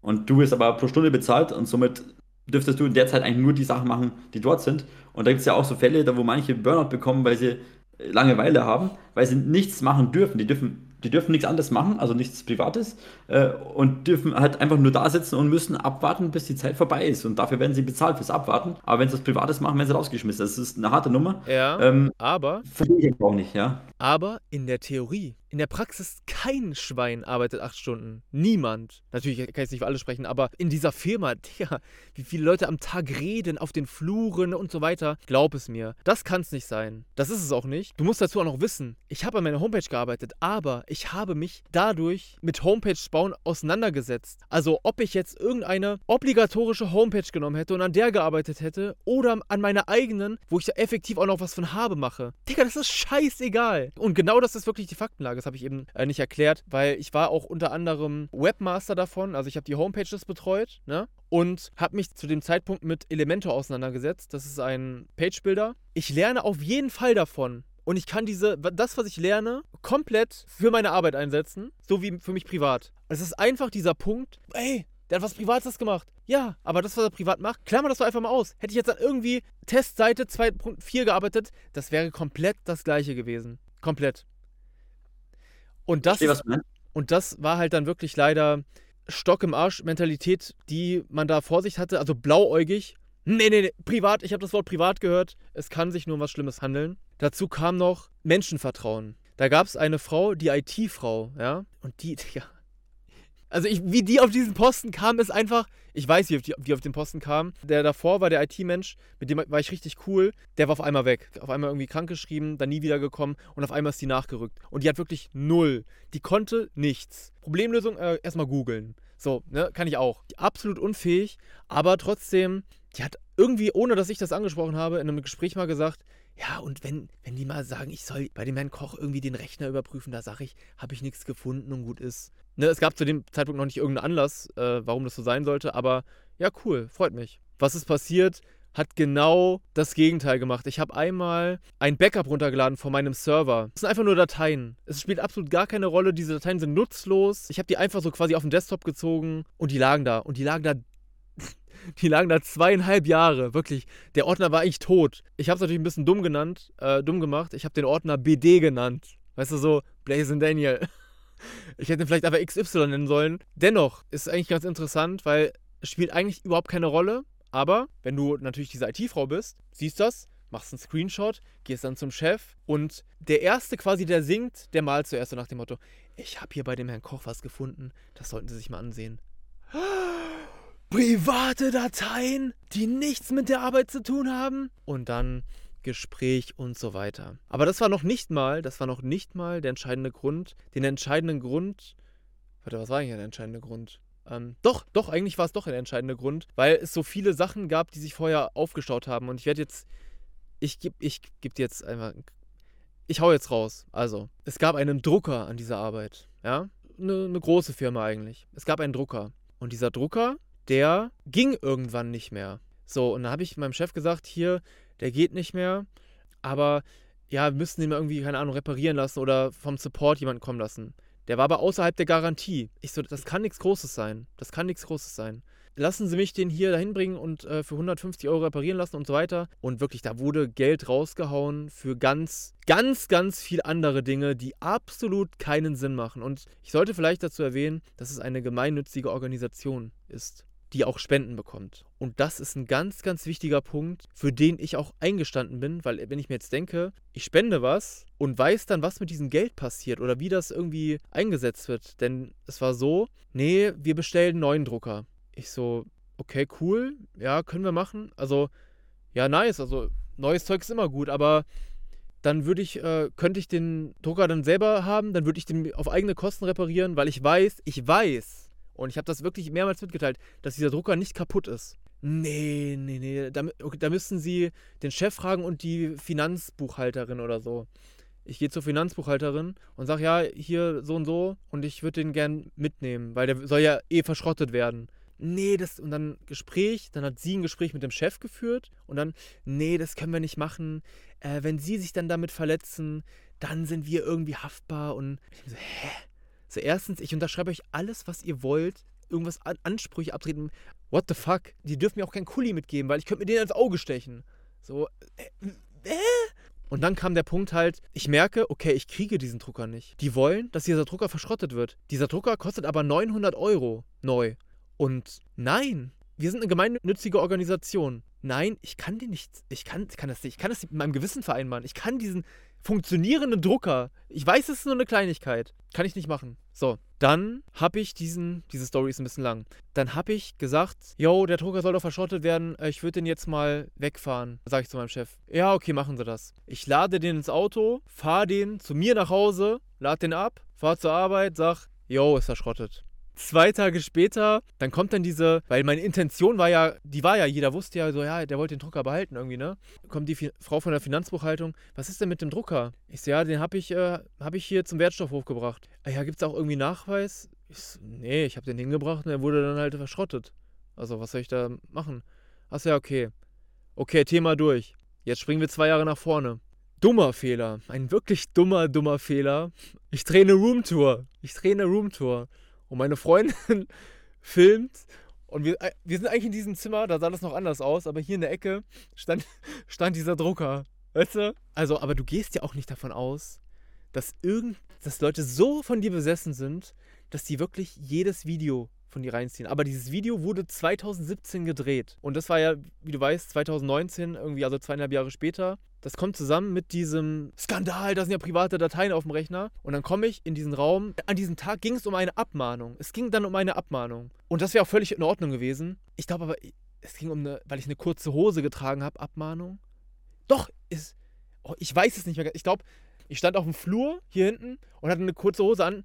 Man darf nicht mit kurzer Hose zur Arbeit kommen. Frauen tragen zwar Röcke, aber Männer, nein, nein, nein, das, das geht nicht. Und du musst dazu wissen, ey, ich habe ein Einzelbüro. Ich sitze den ganzen Tag als Mediengestalter in meinem Büro. Ja, mich sieht keiner eigentlich. Und abgesehen davon kommen auch keine wenn, wenn du jetzt weißt, okay, morgen kommt irgendwie be hoher Besuch oder so, es kamen öfter mal irgendwelche Politiker und so, dann kannst du dich ja darauf vorbereiten, dann kannst du ja eine lange Hose anziehen. Aber an den 364 anderen Tagen, es war Sommer, ja, Naja, ich bin hier am Ende des Flurs, das ist ein ganz langer Flur und die Chefs kommen hier so rein. Und ich denke, und ich stehe so, fuck, schnell in die Küche gehen. Ich gehe so einen Schritt nach vorne und dann höre ich so durch den Flur, Herr Koch, haben Sie da etwa eine kurze Hose an? Und ich denke so, ah, scheiße. Gehe so einen Schritt zurück. Ja. Und dafür sollte ich eine Abmahnung kriegen. Und das war mir auch, ey, es war mir, war mir zu dumm, es war mir scheißegal. So, ne? Du weißt, eine Abmahnung brauchst du ja eh eine dreimal und dann, um dann rauszufliegen. Und ja, komm, gib mir eine Abmahnung. Wir gehen also in diesen Raum. Also ich wusste irgendwie zwei Wochen vorher, dieser Termin sollte da sein. Und das war zwei Wochen nach einem Betriebsausflug, der auch richtig geil war. Wir waren in, Leipzig. Also ich wusste an diesem Tag nicht, was passiert. Ne? Ich habe hab damit nicht gerechnet. Gehe dann in den Raum und dann sitzen mir vier Leute gegenüber. Chef, Frau vom Chef, mein Chef und mein Chef ist wirklich absoluter Ehrenmann, wirklich. Ich habe heute noch guten Kontakt mit ihm. Es ist ein, so ein geiler Typ. Der hat auch versucht, mich zu retten. Also der hat richtig, richtig für mich gekämpft. Das werde ich dir nie vergessen. Das ist einfach so ein geiler Typ. Ich hatte noch nie so einen guten Chef. Naja, und dann kommt auf einmal, rate mal, wer in diesen Raum auf einmal reinkommt. Kannst, kannst du. Also. Die, die IT-Frau. Digga, 100 Prozent, 100 Prozent. Kommt diese IT-Frau da rein. Die, die gesagt hatte, ne, ja, da würde ich nie was sagen. Herr Koch, da siehst du also diese Hinterhältigkeit der Menschen und da ist nichts vorgefallen oder so, ne? Mit der, die ist einfach nur widerwärtig. Ekelhaft. Aber man muss dazu sagen, ich bin auch enttäuscht von meinem, also nicht von meinem Chef, sondern vom obersten Chef. Die haben sich halt so ganz krass blenden lassen. Und ich weiß auch aus interner Quelle, dass die das am Ende also Jahre später auch irgendwie bereut haben. Ja, war das wirklich nötig, dass der Herr Koch da gehen musste? Weil ich hatte da zwei Feinde, sag ich mal. Das war die IT-Frau und das war eine andere, die mit mir in einer Abteilung gearbeitet hat. Und diese beiden Personen, und diese Person hatte sehr, sehr großen Einfluss. Das ist nämlich so, trotz dessen, dass du, wenn du sie jetzt treffen würdest, würdest du denken, Alter, was ist das für eine durchgeknallte Tusse? Die hatte jeden in der Hand plus den Chef. Die sitzen also in diesem Raum, diese IT-Frau kommt rein und legt diesen Screenshot da vor. Was ist das hier, Herr Koch? Also dieser Ordner, dieses Backup von, meinem, von, von meiner Homepage. So. Und ich denke mir so, ich weiß schon im Kopf ganz genau, jetzt, Alter, die wollen das jetzt so richtig krass auslegen, so als wäre das so was richtig Heftiges. Es war wirklich auch nur eine Abmahnung vorgesehen für diesen Tag. Also auch von diesen obersten Chefs. Und ich denke mir so, okay, scheiße, ich weiß jetzt ganz genau, was die für Schlüsse ziehen. Ja, das sind aber, das sind aber ganz unwichtige Dateien. Glauben Sie mir, also jetzt reicht's. Also jetzt ist das Maß voll. Ich bin leider nicht chronologisch geblieben, denn vor dieser Sache haben wir über diese Druckergeschichte geredet. Die wurde dann auch dann zum ersten Mal zur Ansprache gebracht. Und nein, das hat nichts mit meiner Kündigung zu tun. Also eigentlich nicht Kündigung, Aufhebungsvertrag. Aber egal. Das wurde dann vorgelegt und dann erkläre ich das so, wie ich es dir erklärt habe. Ich so, es tut mir leid, aber auch es tut mir auch nicht leid. Denn wir sind eine gemeinnützige Organisation. Ich konnte das nicht mit meinem Gewissen vereinbaren. Ich habe diesen Drucker, ich habe den nicht mal benutzt. Weißt du, ich habe den nicht mal richtig benutzt. Ich wollte, mir ging es einfach nur darum, diesen Drucker zu retten, der nicht kaputt war. Ich konnte den nicht auf den Wertstoffhof bringen. Nicht, weil ich den, aber du konntest es natürlich als Clown auslegen, ne? Der hat Firmeneigentum geklaut. Genauso ja, der hat private Dateien gehabt. Du kannst es immer so auslegen, als wäre es irgendwas richtig, oh, heftig, ja, ja, ist, ey, was der abgezogen hat. Aber es waren immer die richtigen Beweggründe dahinter und ich bereue das auch nicht und ich würde es auch immer wieder tun. Weil, egal, ob das der oberste Chef gesagt hat, die Finanzbuchhalterin oder mein Chef, nein, ich werde diesen Drucker nicht auf den Wertstoffhof bringen. Deswegen, gib den Leuten, ja, ja, Frau Finanzbuchhalterin, ich habe den auf dem Wertstoffhof, der ist kaputt. Der ist jetzt weg. Können Sie aus Ihrem Kopf streichen, ne? Ah, okay, ja, jetzt bin ich beruhigt. Ne? Was interessiert die, ob ich den bei mir zu Hause habe? So, weißt du, das kam dann zur Sprache und das habe ich auch so erklärt und das hat auch sogar Verständnis hervorgerufen. Ja, okay, ja, machen wir die, hacken wir diese Sache ab.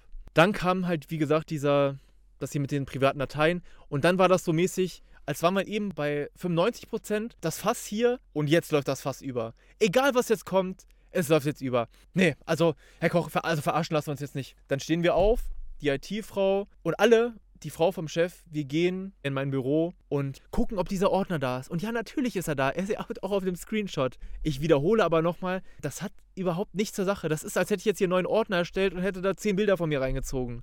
So, ja, das sind auch Privatdateien, aber ja, der nächste Spruch, der gefallen ist. Herr Koch, fahren Sie jetzt bitte den Rechner runter und kommen Sie morgen um elf wieder und überlegen Sie sich, wie wir das jetzt hier ähm, beenden. Und ich bin so, what the fuck, was geht hier ab? Und auch mein Chef, ne?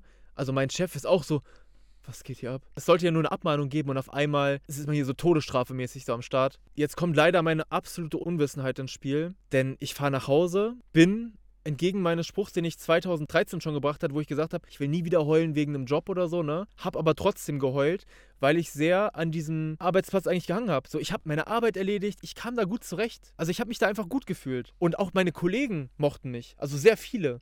Ne, es gibt immer diese Fraktion, die voll gut mit den offenen Menschen klarkommt und dann diese, oh, der schon wieder. Aber im Grunde kam ich sehr, sehr gut mit allen zurecht. Und auf einmal war das so, ja. Ich gehe also nach Hause und wir müssen jetzt dazu sagen, Digga, die hätten mich niemals kündigen können. Niemals. Das ist auch privat an der Arbeit arbeiten. Ist, was, da müsste auch erst eine Abmahnung kommen. Die hatten überhaupt nicht das Recht. Aber ich war halt so, ich dachte, ich hätte keine Rechte wieder. Meine Mutter ist dann gekommen zu mir. Aber auch die hatte keine Ahnung. Und auch meine Freundin hatte keine Ahnung. Niemand hatte eine Ahnung und niemand konnte mir diesen Tipp geben, ey, geh dich jetzt erstmal krank schreiben und tschüss ich gehe dahin in dem Wissen, das verbreitet sich natürlich wie ein Lauffeuer. Ich meine, ich habe da ja drei Jahre gearbeitet und du gehst dann da rein und du weißt, alle gucken dich an und du weißt, ja, das ist sein letzter Tag. Unter anderem auch Nadine. Nadine war aber äh, zu diesem Zeitpunkt nicht da. Wir waren cool miteinander. Ach, das ist auch so eine extra Story. Aber dir, dazu kommt noch ein Podcast, den habe ich auch schon abgedreht. Der kommt auch bald, um diese Hintergrundgeschichte nochmal zu erläutern. Auf jeden Fall war sie eine gute Arbeitskollegin von mir. Also nicht nur Arbeitskollegin, wir waren eigentlich auch privat. Wir haben geschrieben, wir waren, das war so ein Alter. Also sie war jünger als ich, aber wir waren cool miteinander. Die hat das einfach komplett ignoriert. Also die hat mir nicht mal mehr geschrieben. Ich habe gehört, was, was passiert ist, Alter.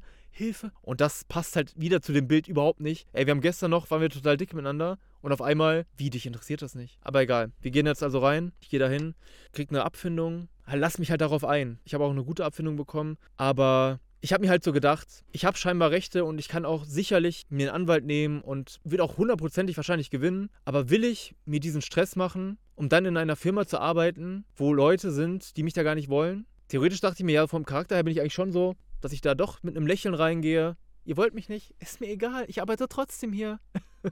so von der Attitüde, das würde mir theoretisch nichts ausmachen, aber ich dachte mir, ja, okay, komm, scheiß drauf, ich schließe das Kapitel jetzt ab. Das ist die Story dahinter. Ja, krass. Hätte ich nicht gedacht, dass es so plötzlich endet und mit den Rechten, die du hast, ähm, das ist natürlich auch immer ganz wichtig, dass man sein Recht kennt, dass man gegenseitig Kündigungsschutz hat. Der Arbeitgeber und Arbeitnehmer hatten Kündigungsschutz, also auch ganz wichtig. Also am besten immer googeln oder Leute fragen, die es vielleicht schon mal durchgemacht haben. Das wäre ganz wichtig.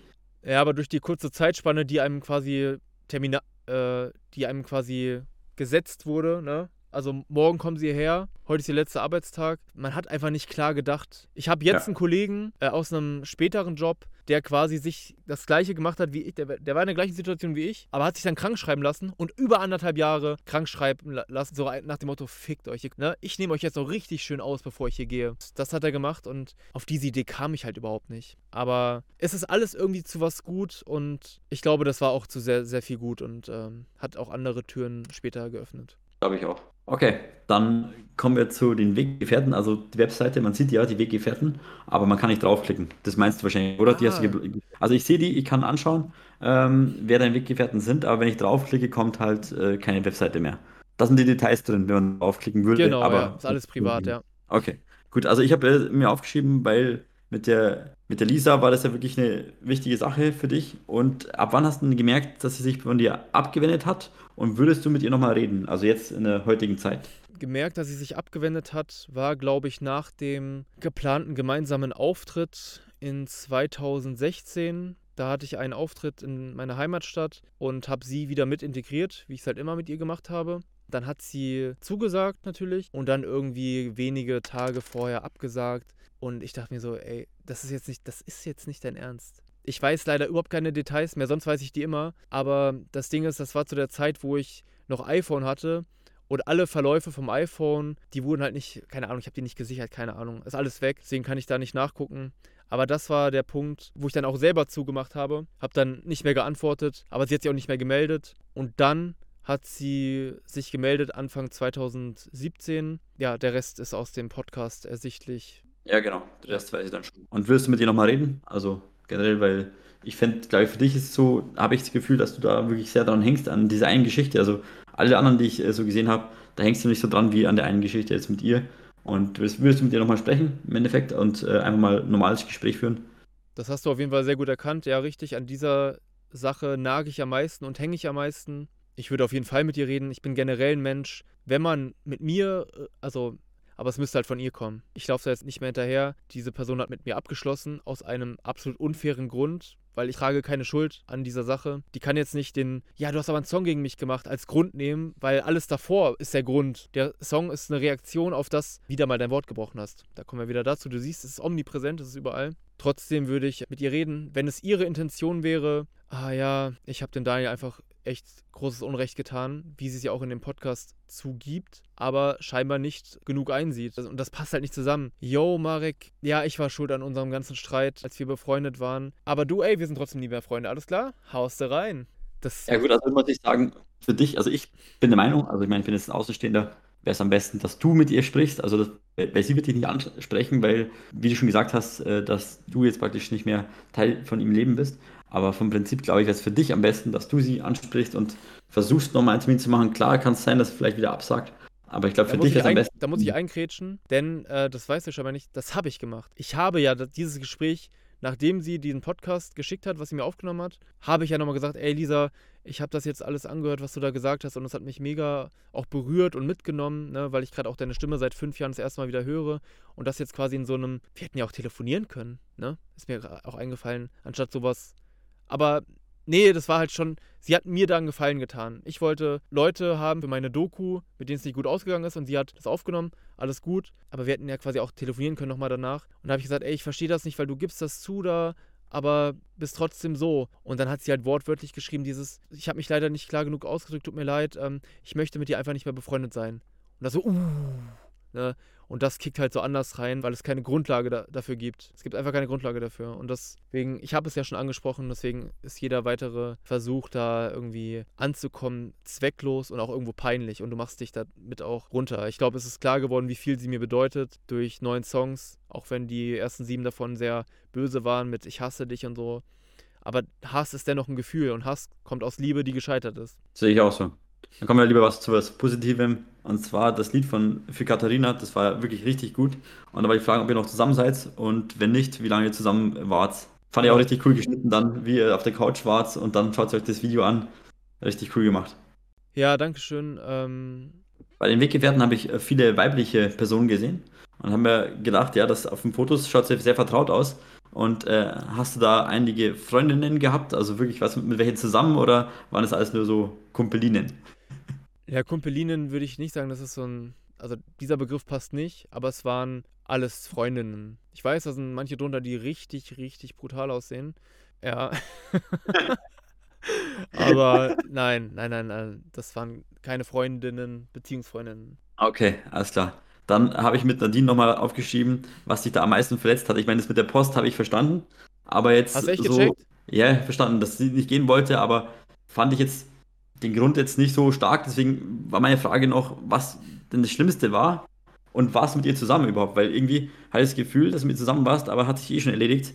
Die Frage, weil nee, nee, äh, du nee. warst mit ihr zusammen. Genau. Nee, das ist ja, das hast du wahrscheinlich aus dem Mainstream aufgegriffen, aus dem Main Hate. Oh Gott, der hat die gedisst, weil die nicht zur Post für ihn gegangen ist. Das ist so, es könnte nicht kontextloser sein wie das. Also es ist auch krass, wie sich eine, eine Lüge, du nimmst dir einfach so einen Kontextbruchstein und sagst, so ist es gewesen. Deswegen war das. Das hat gar, ja, gar ja, nichts damit zu tun. Also doch, es hat was damit zu tun, aber nicht der Fakt, weil die nicht zur Post gegangen ist. So, das ist so Quatsch. Ich, aber wie gesagt, dazu kommt ein extra Podcast. Das würde ich jetzt hier nicht beantworten. Das habe ich da ganz ausführlich erklärt, wie das ist und was diese Situation damit zu tun hat. Ich kann ja nichts dafür, wenn eine Situation genauso komisch für mich wirkt, wie auf den scheinbar den Zuschauer. Sorry Nadine, wir wollten hier gerade Weihnachtskarten wegbringen oder sollten, also von der Firma aus. Und ich habe den Firmenwagen bekommen, habe gefragt, yo, weil sie gerade bei mir in der Abteilung war, äh, kann ich die Frau bla bla bla mitnehmen?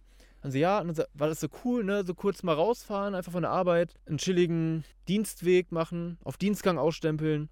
Und dann will ich da parken und sie so, ey, pack mal näher, näher, ist viel zu weit weg. Und es waren halt diese 300 Meter, wie in dem Song gesagt. Und ich so, äh, Nadine, das ist doch direkt, ich, ich parke hier und wir laufen einfach kurz. Es waren so drei deutsche Postkanister, die man sich vorstellen muss. Ne? Also, mhm. ja, aber dann nehme ich halt zwei und du nimmst einen, sondern werden wir wohl schon rüber schaffen. Und dann war das so halt richtig komisch. Ich so, ja, kein Wunder, dass du keinen Sport mehr machst, wenn, wir, wenn du jetzt hier nicht diese paar Meter darüber packst. Die Stimmung war so ganz komisch. Ich so, okay, dann bin ich hingefahren. Da ist halt kein Parkplatz. So, dann habe ich dann, keine Ahnung, 400 Meter weggeparkt oder so. Absolut sinnlos. Aber als wir ausgestiegen sind, sie hat kein Wort mit mir geredet. Wir stehen dann in der Post und ich sag's dann nochmal so, ist jetzt aber kein Grund, dass wir uns jetzt irgendwie streiten müssen. Also, hä, was ist das? Was, was, was ist dein Problem? Es gibt kein Problem. Es gibt kein Problem. Wo du genau weißt, ja doch, es gibt ein Problem, aber du sagst mir das Problem nicht. Okay. Klassiker. Wir geben das also ab, gehen raus, setzen uns ins Auto. Sie schweigt mich weiter eiskalt an. Die Stimmung ist komplett gefickt. Ich sag dann nochmal, lag es jetzt an dem Satz, dass ich gesagt habe, kein Wunder, dass du keinen Sport mehr machst, aber der kam eigentlich danach. Die war schon davor komisch. Dann sage ich sogar noch mal extra, ich komme von mir aus. Falls ich dich da eben mit verletzt habe mit dieser Aussage, ne, tut's mir leid. Also das war nicht so gemeint. Ich verstehe nur nicht, warum die Stimmung so komisch ist. Ähm, kannst du mal aufhören, das ist doch alles in Ordnung. Und du weißt wieder, nein, das ist nichts in Ordnung. Und wir steigen aus und es war nichts in Ordnung. Den Rest erfahrt ihr im Podcast.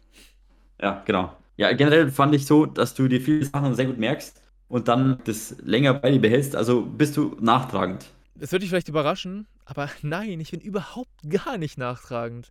Sonst würde ich nicht heute mit Leuten chillen, wo unfassbar krasse Sachen passiert sind. Man muss es, glaube ich, unterscheiden. Wenn du dein Wort nicht hältst, dann bin ich nachtragend, denn ich trage dir dein Wort nach. Ich sage dir, was du gesagt hast und was du nicht eingehalten hast. Dann hast du diese zwei Möglichkeiten, wie gesagt. Oh ja, sorry, ey, es tut mir so leid. Sagst du das nicht und sagst, ey, sag mal, ich habe nur ein eigenes Leben, du bist ja so penetrant, dann wird es auf penetrant geschoben, als wäre es meine Charaktereigenschaft, die jetzt scheiße wäre, wo man wieder kommt, du schiebst das weg, weil man ja Kritik an dir übt, aber du hast gesorgt dafür, dass diese Kritik an dir geübt wird. Ist auch klar, wenn du dein Wort nicht hältst, meldest dich nicht, dann kommt ja wohl irgendwann eine Nachfrage. Ne? Ja.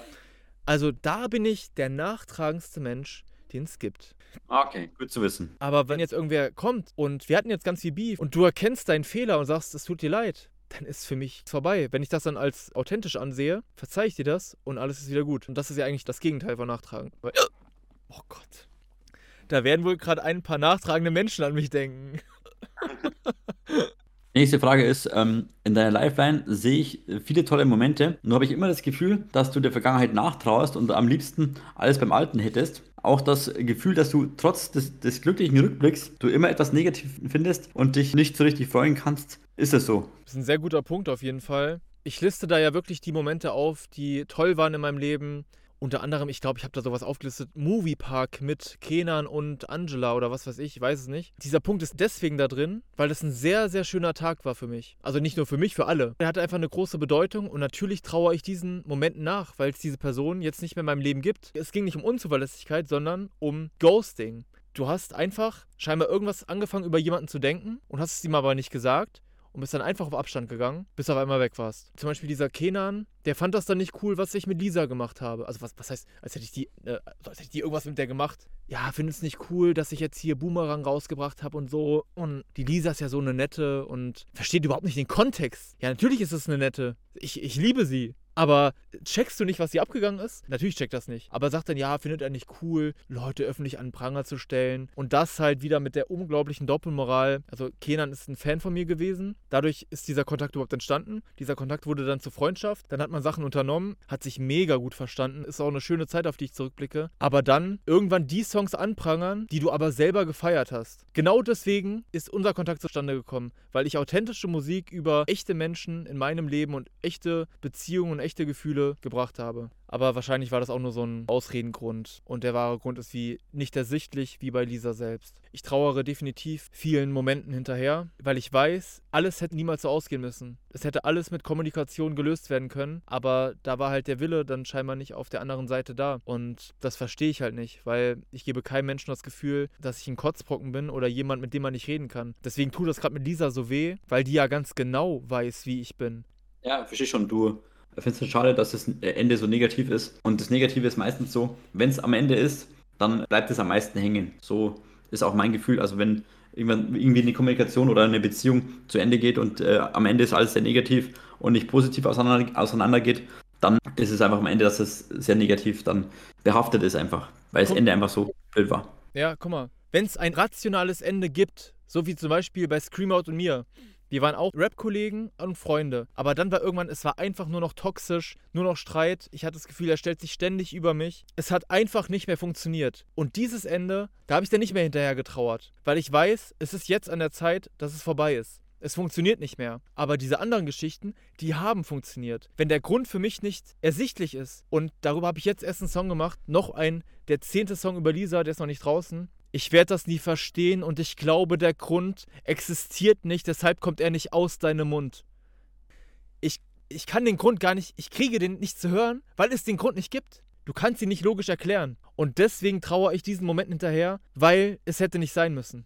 Ja, und deswegen kannst du auch nicht abschließen so richtig, weil es einfach keinen Grund gibt und deswegen hast du immer so Fragen im Kopf. Sehr guter Punkt von dir, genau. Das ist auch das gleiche wie mit einem, wenn dein, überspitzt dargestellt, wenn dein Kind umgebracht wird oder irgendwer verschwindet spurlos, ist einfach verschwunden, taucht nie wieder auf, dein Kind ist weg. Du weißt nicht, was mit dem Kind passiert ist. Du kannst als Elternteil nicht damit abschließen. Dann wünschst du dir sogar irgendwann einfach nur, dass die Leiche gefunden wird und dass man den Täter ermittelt, damit du dann irgendwann abschließen kannst, wenn die Gerichtsverhandlung vorbei ist, der Mörder verurteilt wurde oder du für dich vergeben oder verzeihen konntest, was auch immer. Dann kannst du abschließen. Aber wenn du das nicht machen kannst, dann stehst du vor einem großen Problem und das ist auch der Grund, warum ich die ganzen Songs schreibe. Weil die Leute entziehen sich der Kommunikation mit mir. Sie werfen mir irgendwas vor, immer der gleiche Ablauf mit dieser Unzuverlässigkeitsgeschichte. Ich sage dir das, du hast diese zwei Möglichkeiten zu reagieren, machst dann natürlich das, du bist angepisst, ey, ich habe ein eigenes Leben, ich habe das und das. Boah, bist du ein ekliger Typ, penetrant, bla bla bla. Blockierst mich. Wenn du mich blockierst, dann ist vorbei. Weil dann lässt du mich einfach dumm im Raum stehen und das zu Unrecht auch noch, weil es dein Fehler war. Du hast dein Wort nicht gehalten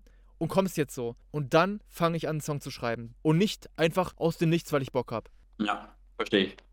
Hm, wie lange dauert überhaupt so ein Song mit Video? Also wenn du jetzt einen Song schreibst, den aufnimmst und dann noch ein Video machst. Weil ich weiß ja, wie viel Arbeit es macht, so ein, so ein Video zu schneiden und dann noch so einen ganzen Text zu schreiben und das, und, und das, das ganze Zeug zu machen. Das ist ja das Haufen Arbeit. Ich gebe dir jetzt ein gutes Beispiel und du kannst es dir nachher einfach angucken, um anhand dessen begreifen zu können, was wirklich möglich ist und passieren kann. Es gibt, glaube ich, keinen Künstler, ich kenne jedenfalls keinen, der so schnell Musik macht und das auch noch umsetzt. Klar, jetzt könntest du sofort einwerfen, ja, aber dann ist dein Rap wahrscheinlich auch nicht gut und deine Zeilen sind wahrscheinlich alle hingeschissen und bla bla bla. Jetzt bringe ich wieder das Beispiel mit dem Handwerker. Yo, Handwerker kommt rein. Hm, willst du, dass es zwei Stunden dauert oder willst du, dass es zehn Minuten dauert? Kommt vielleicht auf seine Kompetenzen an. Ist nach zehn Minuten fertig. Das kann doch gar nicht sein. Es ist ja genauso gut repariert wie das, als der letzte Handwerker da war und zwei Stunden gebraucht hat. Jetzt muss ich aber nur mehr bezahlen. Wenn du etwas 13 Jahre machst, dann kannst du davon ausgehen, dass es Routinen gibt. Du weißt, wie du etwas machen musst. Du hast ein Beat, bist inspiriert, weißt, was geile Zeilen sind, was wacke Zeilen sind. Womit ich nicht sagen will, dass ich noch nie wacke Lines gebracht habe. Ich habe auch viele wacke Lines gebracht. Aber mittlerweile sehe ich mich auf einem Niveau, wo ich mich sehr, sehr gut finde. Ungefähr drei Stunden, bis ich einen Song aufgenommen habe und sogar auch gemischt habe manchmal. Mittlerweile nehme ich auch nur noch einspurig auf und in der Hook dreispurig. Ist ja auch ein Aufwand, ob du dreispurig aufnimmst oder einspurig. Also die Hook immer einspurig plus Doubles und Hook dreispurig. Ich sag mal so drei bis vier Stunden für einen Song. Ich habe zwei gute Beispiele für den Niedertracht-Song, den du vielleicht gehört hast. Ne? Das war auch meine Diplomaarbeit. Ich habe das Thema am Montag eingereicht, dann war ich zwei Tage busy. Am Mittwoch habe ich den Song geschrieben am Donnerstag habe ich ihn aufgenommen, weil ich ihn unbedingt am Freitag brauchte, weil Freitag schon der Videodreh war. Das war alles an Termine geknüpft. Und habe dann am Freitag das Musikvideo gedreht mit dem Song. Und den Song habe ich danach auch nicht mehr angefasst. Der war fertig. Also ich bin sehr, sehr schnell, was sowas angeht. Für das Diploma-Projekt waren das, aber es waren eigentlich auch nur zwei Drehtage. Einmal die Studio-Performance-Szene und einmal die ganze Storyline. Aber es war ein sehr aufwendiges Projekt. Beim ersten waren es sechseinhalb und beim zweiten waren es acht. Diese Stunden habe ich für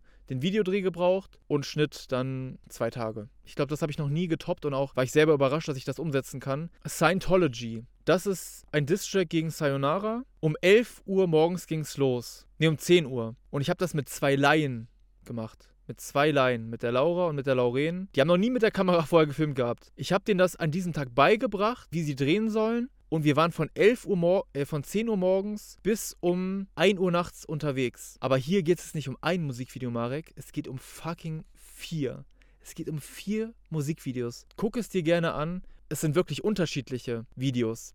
Ich habe sogar Outfit auch noch gewechselt. Dieser Tag war unfassbar anstrengend, aber dieser Tag hat so unfassbar Bock gemacht, weil ich bin jemand, der funktioniert unter Druck auf Hochleistung. Zu so einem Musikvideo gehört, du brauchst erstmal geile Kulissen. Du willst ja nicht von einer Mülltonne drehen. Also Locations klar machen, die geil aussehen, die episch aussehen. Dann musst du logistisch unterwegs sein. Du musst äh, jemanden fürs Licht haben, wenn es dunkel wird. Lichtequipment besorgen. Dann wollten wir was mit Feuer machen. Dann waren wir an dem Tag sogar noch im Baumarkt und haben so Feuerfackeln geholt für das Endvideo. Guck es dir auf jeden Fall an. Scientology, damit du wirklich das, was ich jetzt sage, so in videografisch umgesetzt siehst. Und das an einem Tag gedreht. Es war ein Samstag, wo wir gedreht haben. Am Sonntag waren wir fertig. Da war ich erstmal komplett Knockout. Und am Montag habe ich angefangen zu schneiden. Und das ganze Video, was 21 Minuten geht, kam am nächsten Freitag raus. Also ich habe das in vier Tagen vier Musikvideos geschnitten. Und da bin ich fucking stolz drauf, weil das hat ein sehr, sehr hohes Niveau, dieses ganze Video. Ich habe da sehr guten Vergleich zu, weil an diesem gleichen Tag hat jemand für ein Uni-Projekt, also eine Uni-Abgabe, wo eigentlich sehr viel dran geknüpft ist, hat ein Team mit zwölf Leuten organisiert. Die sind in den Harz gefahren, haben Musikvideo gedreht. Also an dem gleichen Tag, wo ich gedreht habe. Und das habe ich dann, die haben natürlich viel länger gebraucht, aber ich habe das Musikvideo dann am Ende zu singen bekommen und die haben das alles so richtig krass gemacht mit, yo, du bist der Gaffer, du bist der Kameramann, du bist behind the scenes und bla bla bla. So richtig auf professionell halt versucht aufzubauen. Und wenn du das Video am Ende siehst, das untermauert nochmal das, was ich an diesem Tag gerissen habe mit diesen zwei Laien. Zwei Laien gegen zwölf Leute. Sind mit drei Autos in den Harz gefahren. Die ganzen Autos voller Equipment, dem krassesten Equipment, was du hast. Aber eine Sache sei dir gesagt, das krasseste Equipment bringt dir nichts, wenn du niemanden hast, der es gut bedienen kann. Und ich habe hier ein Gimbal und eine Kamera. Das ist mein einziges Equipment und hier mein Baustrahler und noch zwei Lichter, die du an die Powerbank anschließen kannst. Das war das Equipment an dem Tag und das wirst du halt sehen mit diesen rot-blauen Farben. Dieses Video ist einfach nur, einfach nur Kunst. Also du bist so schneller als wie ich mit dem Video. Also je nachdem, was ich im Video habe, dann brauche ich da locker 20, 30 Stunden. Also das ist schon, schon krass, wie schnell du das machst. Respekt. Dankeschön. Ja, es liegt aber auch daran, dass man natürlich diese Erfahrung mit Premiere hat, mit den Schnittprogrammen. Genau, wenn wir schon bei den Songs sind, dann ist meine Frage, was ist dein Lieblingssong von dir und äh, warum findest du den am besten? Ja, das ist natürlich immer schwierig und es wird wahrscheinlich immer so sein, dass man irgendwie seinen aktuellsten Song als Musterbeispiel nennt. Ich bin auf den WM der Schande sehr stolz, weil das halt für mich eine Königsklasse ist, dass du ein politisches Thema aufgreifst, anstatt irgendeins, was mit dir zu tun hat. Ne? Weil darüber kann ich natürlich schreiben, aber sich politisch mit einem Thema auseinanderzusetzen, das ist krass. Das ist ein gesellschaftskritischer Song. Das ist das Prädikat wertvoller als einen eigenen Song zu schreiben, sag ich mal. Obwohl das ja auch mein Song ist. Also ich mag sehr verblasste Geschichten. Da liebe ich den Beat einfach bei. Es wird nie mehr so sein. Da liebe ich auch den Beat bei. Also kannst du dich nicht entscheiden. Du ja, findest alle gut. man kann halt bei jemandem, der 680 Songs bis heute aufgenommen hat, da wird es natürlich auch immer schwieriger. Klar waren die ersten 250 Songs alle kacke. Das ist eine sehr schwierige Frage, weil das ist eigentlich so die Frage nach der Nadel im Heuhaufen. ich liebe meine Musik einfach und meine Songs. So, es ist schwierig, da was zu benennen. Das ist auch eine gute Antwort, dass du einfach äh, deine Musik liebst. Das war eh perfekt. Ja. Und jetzt wieder eine private Frage. Wie sieht, bei dir ein normaler Tag aus? Also so ein stinknormaler Wochentag. Aktuell bin ich in dem Privileg, dass ich noch eine gewisse Zeit frei habe und Geld verdiene. Aber auch dieser Tagesablauf ist sehr interessant. Aber als Beispiel, weil man hört immer so von Rappern, ja, ne, oder halt Familienvätern, ich habe das, ich habe das, ich habe das. Ob ich im Job war, ob ich arbeitslos war, ob ich Student war, ob ich Schüler war. Nichts konnte mich jemals von irgendetwas abbringen, etwas zu tun, was ich sonst nicht tun könnte. Ich konnte ein Album machen, während ich in der Ausbildung war. Ich konnte ein Album machen in dem gleichen kurzen Zeitraum, weißt du? Eigentlich sind alles Ausreden, weil es gibt keine Limits. Die Limits setzt du dir einfach selber und sagst, ja, nee, ich kann das nicht. Doch, du kannst, du willst es nur nicht. Na gut, also zu der Frage, ich stehe morgens auf, ungefähr um 8 Uhr. Also ich kann im Moment eigentlich machen, was ich will. Ich ziehe im Moment ein Sportprogramm durch, deswegen nutze ich diese freie Zeit auch dafür. Ich genieße wirklich das Privileg, in dem ich gerade bin, denn ich weiß, das ist schon ein bisschen schwieriger. Äh, Sport in deinen Alltag einzugliedern, weil irgendwann, ach nee, ey, heute war so ein anstrengender Tag an der Arbeit, ich kann nicht mehr, ich, ich lasse heute mal ausfallen. Und ich mache heute, genau auf den Tag genau, fünf Wochen Intensivsport jeden Tag. Und ich sage mir, wenn ich jetzt die Frage stellen würde, Marek, wenn dein Chef jetzt zu dir kommt und sagt, ey Marek, entweder du gehst ganz normal zur Arbeit oder du kriegst zwei Monate frei, dafür musst du aber jeden Tag ein ganz hartes Sportprogramm machen. Was würdest du sagen? Sportprogramm, ganz klar. Ich mache jetzt schon fast jeden Tag Sport. Ist kein Ding für mich. Ich ziehe auch immer durch. Also. Ich bin sehr diszipliniert gerade und Disziplin, das ist wirklich ein wichtiges Wort, was sehr, sehr schwierig ist, weil ich schaffe das auch nicht immer, meinen Schweinehund zu besiegen und deswegen bin ich jetzt fünf Wochen kontinuierlich am Start. Ich muss fünfmal die Woche Sport machen. Ich versuche wirklich von Montag bis Freitag komplett durchzuziehen. Push, Pull, Ausdauer, Push, Pull. Damit ich das Wochenende so mäßig frei habe. Aber es ist schon hart. Diese Woche habe ich vier Tage durchgezogen, habe am Freitag, ich konnte nicht mehr, mir den Knochen wehgetan, aufgehört. Gestern habe ich dann den sechsten Tag gemacht, hatte heute wieder frei, aber heute bin ich zum Fußball gegangen, habe zweieinhalb Stunden intensiv Fußball gespielt. Aber das mache ich so gerne, weil das so freiwillige Kalorien sind, die ich einfach abbauen kann durch etwas, was ich liebe. Lange Rede, kurzer Sinn. Ich versuche, diesen Sport an erste Stelle zu stellen, weil ich weiß, wenn ich im Job bin, wird schwieriger. Es ist auf jeden Fall schwieriger, als wenn du halt, okay, ich habe jetzt den ganzen Tag Freizeit. Ich habe den ganzen Tag Zeit und ich muss mir nur diese 35 Minuten einplanen, wo ich diesen Sport machen muss. Junge, halt dein Maul, hör auf, Ausreden zu suchen, mach es jetzt. Und meine Erfahrung ist so, ich muss es bis 15 Uhr gemacht haben. Die Zeitspanne von 17 bis 21 Uhr ist Killer. Sobald es dunkel wird, oh nee, ich will jetzt eigentlich Fernsehen gucken, ähm, dann lässt die Motivation nach. Und deswegen, eigentlich dreht sich im Moment eigentlich alles nur um Sport und Ernährung. Bei mir ist genau umgekehrt. Also ich kann, wenn ich einen Alltags, also wenn ich einen normalen Tag habe, wo ich arbeiten muss, mache ich halt früh meine Sporteinheit und am Abend und ich ziehe da einfach durch. Und wenn ich halt dann nicht arbeiten muss, frei habe, dann ähm, fällt es mir wesentlich schwerer. Also ich muss sagen, so Routinen ist für mich persönlich einfacher. Deswegen mache ich halt gerne einfach so fixe Tagesabläufe ähm, und wenig Flexibilität, wenn ich sage, ich will halt irgendwas durchziehen. Und da setze ich mir auch natürlich immer die, die ganzen Steps, die ich noch erledigen muss. Und die ziehe ich auch meistens durch. Also ich habe immer so eine Liste, immer so einen Tagesplan, schreibe mir jeden Tag die Punkte auf, was zu tun ist. Und dann hake ich die nach und nach ab. Und die Befriedigung, das Hacker zu setzen, das ist halt das Beste für mich. So. Und dann, weißt du, Sport gemacht, dann hast du das erledigt, das erledigt und das ist halt eine richtig coole Sache. Ist auch ein sehr interessanter Was? Punkt, den du nennst. So kann man es auch machen. Manchmal denke ich mir dann auch, wenn ich arbeite mit in der Woche, okay, der Tag ist eh verloren, scheiß drauf, dann mache ich jetzt auch noch Sport. Ist eh kacke. Genau das ist der Ansatz, dass ich sage, okay, unter der Woche habe ich eh feste Routinen, dann ziehe ich da mit dem Sport mit rein und äh, habe am Wochenende dann einfach den Kopf frei, genau für meine Sachen, die ich noch durchziehen will. Und so mache ich es halt auch. Das heißt im Endeffekt, dass du aktuell sehr glücklich und zufrieden bist mit deinem Leben, oder? Das ist trotzdem eine Frage, die auf einem anderen Blatt steht, weil glücklich sein, da müssen wir uns nichts vormachen, das ist das Allergrößte, was du im Leben erreichen kannst. Glücklich sein oder zufrieden sein. Diese zwei Sachen. Es gibt nichts Höheres. Es gibt nichts. Es gibt nichts, was da drüber ist. Auch Geld ist nicht drüber. Alles ist da drunter. Trotzdem würde ich mich immer weigern, irgendwie, wenn jemand fragt, ja, bist du voll glücklich dann eigentlich, oder? Ich würde das niemals von mir behaupten, dass ich so glücklich bin. Weil auch wenn ich alle technischen Geräte der Welt habe, und ich habe wirklich alle technischen Geräte der Welt, so, also über, du weißt, also ne, ähm, im übertragenen Sinne. Ich habe jetzt kein Elon Musk oder so, aber ich habe eigentlich alles, was ich brauche, aber dennoch würde ich Glück so nicht definieren, weil, wie du schon eben mit diesen nachhängenden Geschichten gesagt hast, glücklich wäre ich, wenn ich diese ganzen Beziehungen noch hätte, auch wenn ich da nachtrauere. Da bin ich aber auch schon im letzten Podcast drauf eingegangen, auf das Thema Loslassen, Akzeptanz, Dinge zu akzeptieren. Das mit Lisa wird nie wieder so sein, wie es mal war. Auch wenn das jetzt ein Gespräch stattfinden würde. Okay, alles klar, die Barriere ist gebrochen, wir treffen uns, alles wird wieder wie früher. Nein, es ist erstens nicht möglich, weil sie Zweifachmutter ist. Es ist nicht möglich. Und sie würde auch nie wieder einen Platz für mich einräumen in ihrem Leben. Wenn Familie kommt, ist eh vorbei. Deswegen glücklich sein, da bräuchte ich was anderes. Auch ein Haus würde mich nicht glücklicher machen. Wenn das ja, gut, Eigentum ist nicht. Entschuldigung, sorry. Nicht schlimm, ja, ich habe auch ein Traumhaus. Ich laufe da jeden Tag dran vorbei. Das ist wunderschön. Ich hätte genau am liebsten das Haus. Aber auch wenn ich das hätte, das würde nichts in mir ändern, weil das, was mit Glück und mit Zufriedenheit definierst, das kommt ja von innen. Das kann kein Außenzustand jemals herstellen. Ja, das ist ein ganz wichtiger Punkt, dass ähm, die Sachen, die du besitzt, besitzen auch dich. Und das ähm, vergessen ganz viele oder wissen das gar nicht. Und dem da öfter mal Gedanken drüber gemacht. Und beim Auto ist das beste Beispiel. Du musst dich halt ums Auto kümmern, weil du besitzt das Ding. Und wenn du jetzt nur einen kurzen Mietwagen hast, wenn du es einmal pro Woche brauchst zum Beispiel, ähm, dann besitzt du das Ding nicht. Du musst es nicht drum kümmern. Du leistest dir einmal kurz aus und gibst es wieder ab. Und deswegen ja. mit dem Hausbeispiel ist ja auch so eine Sache. Du besitzt es dann, hast aber dann wieder andere Probleme, musst es versichern, du hast vielleicht Wasserschaden, du hast vielleicht das. Also macht ja auch nur Ärger vom Prinzip. Also ich glaube jetzt so nach dem, was du jetzt gesagt hast, dass bei dir eher die Zufriedenheit davon kommen würde, wenn du wesentlich mehr Dinge abschließen könntest. Also jetzt zum Beispiel eben mit den Personen, die jetzt äh, sozusagen noch nicht ganz äh, verarbeitet hast, dass das einfach der Punkt ist, was bei dir vielleicht ein bisschen Unzufriedenheit schafft und der Punkt wäre, was dir am meisten bringen würde.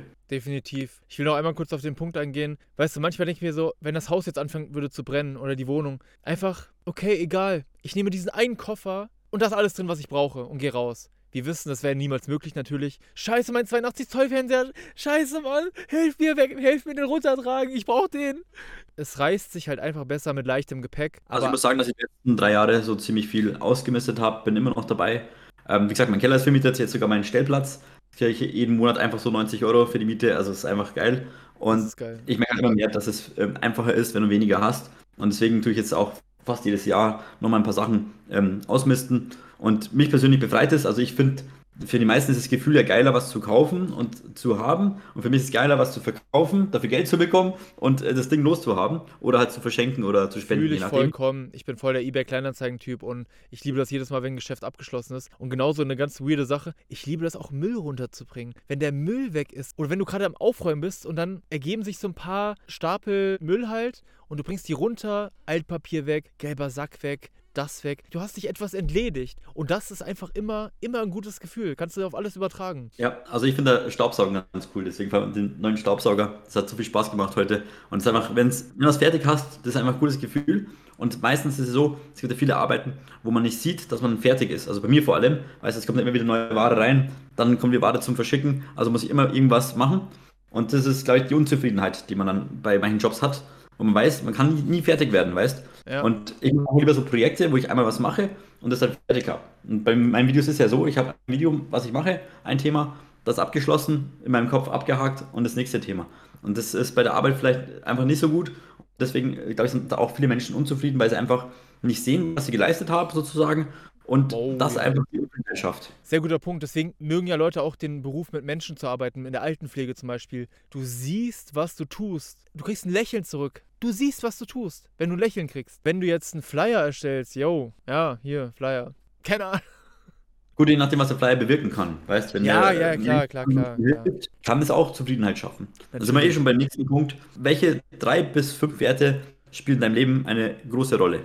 Gut, den ersten kannst du dir vielleicht denken. Zuverlässigkeit. Richtig. der allergrößte. ja, ja. Der steht erstmal und dann geht es erstmal ganz runter und dann geht es weiter. Ähm, gut, Ehrlichkeit, ich nenne ihn trotzdem Ehrlichkeit. Ich wollte das gerade so betiteln, als wäre das so, ja, Ehrlichkeit halt, ne, irgendwas nennen. Aber nein, Ehrlichkeit, wo kriegst du denn noch Ehrlichkeit? Ehrlichkeit ist halt, wenn du ganz offen sagen kannst, ey, das finde ich scheiße. Und der andere sagt ohne Cancel Culture, Alter, okay, du bist für mich gestorben. Nein, der sagt dir einfach ehrlich was zurück. Ihr streitet euch und dann ist gut aber du wirst sofort abgeschrieben. Also Ehrlichkeit kommt einfach nicht mehr so gut an. Auch wenn es öffentlich manchmal so dargestellt wird, ja, ey, ich finde es gut, dass du ehrlich bist. Aber wenn du dann mal ehrlich bist, ey, wieso sagst du das jetzt sowas? Ich finde, es geht überhaupt nicht. Deswegen Ehrlichkeit, Wertschätzung ist ein. Äh, genau, stimmt. Aber das, das ja, aber kann man sagen, Alter, Marek, ich will, dass du meine Songs wertschätzt. Egal, ob du die magst oder nicht. Nee, das na, na, Persönlichkeit wertschätzen. Dass ich dich wertschätze oder du mich. Das heißt, dass man einfach respektvoll miteinander umgeht. Also, ja, ja, genau, das meine ich, das meine ich, genau. Ja, das also wahrscheinlich sich zuhören. Zum Beispiel, ich habe ein gutes Beispiel. Wenn du jetzt ein Rapper bist, also, oh, das habe ich so gehasst, ne? Ich schicke ihm einen Song von mir, will Feedback dafür haben. Was, was kommt? Er schickt mir einen Track von sich. Digga, es geht jetzt nicht um dich. Ich habe dir gerade einen Song geschickt, ich habe gerade im Studio gestanden, habe das aufgenommen, habe dir den geschickt, um Feedback zu kriegen. Ey, Digga, ich gebe dir auch Feedback, kein Problem. Aber warte doch erstmal ab, gib mir doch erstmal Feedback und sag danach, ich habe auch einen Song gemacht, kannst du mir mal dazu was sagen? So dieses ungefragte, yo Marek, ich habe mir heute ein Auto gekauft, ich freue mich so, es ist so, so ein geiles Auto. Und du, ey, ich habe auch ein Auto und das, das von meinem Nachbarn, der hat ein Lamborghini. Ja, schön. Interessiert mich aber nicht jetzt. Ich will dir gerade erzählen, dass ich mich freue über mein neues Auto. Aber leider ist es meistens so, ich habe mich selber erwischt. Also, das ist ja auch ein gutes Thema, was du ansprichst. Das ähm, ist bei mir leider auch öfter so, dass ich danach anfange, von mir zu sprechen und habe das dann auch mal beobachtet bei anderen Menschen. Und das ist scheinbar eine wie soll ich sagen, eine normale, also nicht normal, sondern häufige Sache, dass dann, dann andere Leute genau vom gleichen Thema über sich sprechen, weil die meisten Leute sprechen ja am liebsten über sich. Und das, das ist halt. Das ist bei so mir Punkt wahrscheinlich auch nicht anders. Ich spreche auch gern über mich und meine Musik und sowas. Aber dennoch, wenn du mir jetzt was schickst, komme ich nicht auf die Idee, äh, ich, ich, ich, hier. Da komme ich nicht drauf. Ja. Ich rede gern über meine Sachen, aber wenn ich merke, ja, der andere will mir gerade was zeigen, dann werde ich mich vielleicht kurz zurückstellen. Ist auch ein sehr okay. wichtiges Wort. Ein sehr wichtiges Wort. Sich zurücknehmen. Selbstlos. Deswegen ja. zum Beispiel Thema Geldleihen. Einen sehr guten Freund, den ich habe, dem will ich schon fast auf Krampf Geld leihen. Der hat mir von einem Geldproblem erzählt. Ich so, ey, Digga, ich leide das. Ich leide das jetzt. Aber der wollte das von sich aus nicht. Weil der, nein, er will das nicht annehmen. Weißt du, er will es einfach nicht so. Da mache ich lieber Schulden in meiner eigenen Familie, bevor ich wem anders. So, ne? Ich wollte dem das quasi aufzwängen. Ich leide es von Herzen, Mann, bitte nimm es an. Wenn du schon mit so einer Intention rangehst, dann weißt du auch, das ist dann aber wirklich eine andere Sorte von Mensch, wie äh, vorhin genannt. Ja, finde ich super von ihm, aber von dir nicht so gut, muss ich ehrlich sagen, weil, also bei Finanzen, da bin ich ja, wie gesagt, das ist mein Thema. Und das Problem ist halt, wenn man jemandem Geld leiht, der gewöhnt sich dran, das ist einfach so, soll sagen, so wie Drogen, also kann man so behaupten einfach, hat halt einfach nicht den Ansporn, dass er seine Geldprobleme löst. Ich bin einer, der halt lieber gern den Leuten das Fischen beibringt und nicht den Fisch bringt. Also, Guter Punkt, ja. Ja, und das ist halt so ein Punkt, äh, weil viele wollen äh, mehr Geld haben, aber wollen dafür nichts tun. Und sie können aber, wenn sie sich einfach mal einmal pro Jahr, sagen wir mal, fünf Stunden hinsetzen und äh, ihre Finanzen mal prüfen, und das kann man jedes Jahr machen, äh, können die ein paar hundert Euro sparen und da hat man einen, einen fetten Stundenlohn. Also ich würde sagen, dass bei jedem, also jeder, der sich nie mit Finanzen beschäftigt, der wird locker 1000 Euro im Jahr sparen können, wenn er sich einfach mal fünf Stunden hinsetzt. Also das Definitiv. kann ich eigentlich so unterschreiben auch wenn du was mit Finanzen machst, mir kannst du gar nichts beibringen. Also ich nutze Coupons ne, und ich liebe das auch. Ich finde das auch überhaupt nicht peinlich. Das ist total geil. Ich liebe das Geld zu sparen. Alleine jetzt in meiner Netto-App. Ich habe mir da irgendwas gekauft und dadurch, dass du die Netto-App benutzt, ein Euro weniger. Das war ultra viel. Das kostet 2,50 so und das war sogar im Angebot 2,50. Aber wenn du eine App kaufst, ein Euro weniger. Also das zum Beispiel und Payback-Punkte sammeln. Ich bin da voll im Game drin bei Subway-Punkte sammeln. Ich mache das gerne. Ich freue mich darüber. Und ja, schon eine super Sache. Aber ich sag dir jetzt schon, dass da ein Potenzial ist. Also ich habe eine Kreditkarte, wenn ich mit der bezahle, kriege ich 3% Cashback. Also 3% zurück. Und dann habe ich zum Beispiel noch genau ein Girokonto, äh, wo ich jeden Monat 6 Euro am Bonus bekomme. Einfach so, weil ich das Konto benutze. Okay. Also das ist klar, nicht viel, aber es summiert sich halt. Wenn du jetzt überall immer so, ein, so einen Kleckerbetrag hast, ja, deswegen ja. habe ich auch so eine Einkommensserie, ähm, wo ich einfach mal zeige, so was ich so sozusagen an Geld sparen kann, dann summiert sich das einfach hoch. Jetzt, diesen Monat bin ich jetzt schon über 700 Euro, was ich einfach dazu verdient habe. Und das ist einfach geil, weißt du? ja, ja klar. Ich wollte damit nur sagen, ich bin sehr gut im Sparen und im Haushalten. Das ist sehr gut, auf jeden Fall. Magst du die Werte nochmal zusammenfassen? Die Werte, ja. Zuverlässigkeit, Ehrlichkeit, Wertschätzung, sich zurücknehmen, wenn ein anderer einem etwas sagen will und nicht so viel aus der Ich-Perspektive reinkrätschen mit ich hab auch, ich hab auch und äh, einfach mal die Aufmerksamkeit der Person schenken, die dir gerade was erzählen will. Das gilt für mich sowie andersrum. Sehe ich auch so. Dann kommen wir jetzt zur letzten Frage jetzt. Was ist deine größte Macke? Da bin ich gespannt. Meine größte Macke, ja. Ich erwische mich manchmal dabei, das ist jetzt eher so eine Kleinigkeit, aber ich komme auch noch zu größeren, wie ich mich verhasple im Reden. Deswegen werden die Podcasts auch geschnitten. Aber nein, nicht, nicht deswegen. Ich würde, das, ich würde nicht peinlich rüberkommen, wenn sie nicht geschnitten wären. Ich mag einfach, wie ich es dir selber gesagt habe, dass der Hörfluss richtig konstant ist. Weißt du, nicht so, ähm, Pause, Pause, Pause. Einfach, das wird rausgeschnitten, ne? Aber so. Ja, finde ich auch richtig gut. Und du tust auch uns auch Lieder rein, was ich richtig geil finde. Einfach eine geile Sache, dass du dann auch zwischen den Podcasts einfach mal das originale Lied rein tust und dann hat man einen besseren Eindruck. Also ich finde es richtig gut, wie du das machst. Ja, vielen Dank. Geiles Feedback, freut mich. Ich würde am liebsten so richtig krass reden können, ohne M. Also mein Vorbild ist auf jeden Fall Kollege, wie man sich so geil artikulieren kann, ohne sich zu versprechen, ohne äh, Gedankenfehler, so, wo du halt wieder stoppst und Wörter länger ziehst, weil du nicht weißt, was du sagen sollst. Geil, finde bei mir genau das gleiche. Also ich habe auch öfter Hänger und ab und zu rede ich auch undeutlich. Ich überlege schon, ob ich einen Sprachkurs belegen soll, weil das ab und zu echt schlimm ist. Und dann ähm, brauchst du viel länger, also ich brauche dann viel länger für die Videos, weil dann einfach ähm, ich mich verhaspel und muss wieder neu anfangen und habe dann nicht so einen, so einen roten Faden drin. Deswegen habe ich ein bisschen angefangen, das ein bisschen umzustrukturieren, weil einfach das ab und zu schwierig ist, manche Sachen auf den Punkt zu bringen. Und da tue ich mir auch ein bisschen, dann eier ich ein bisschen rum.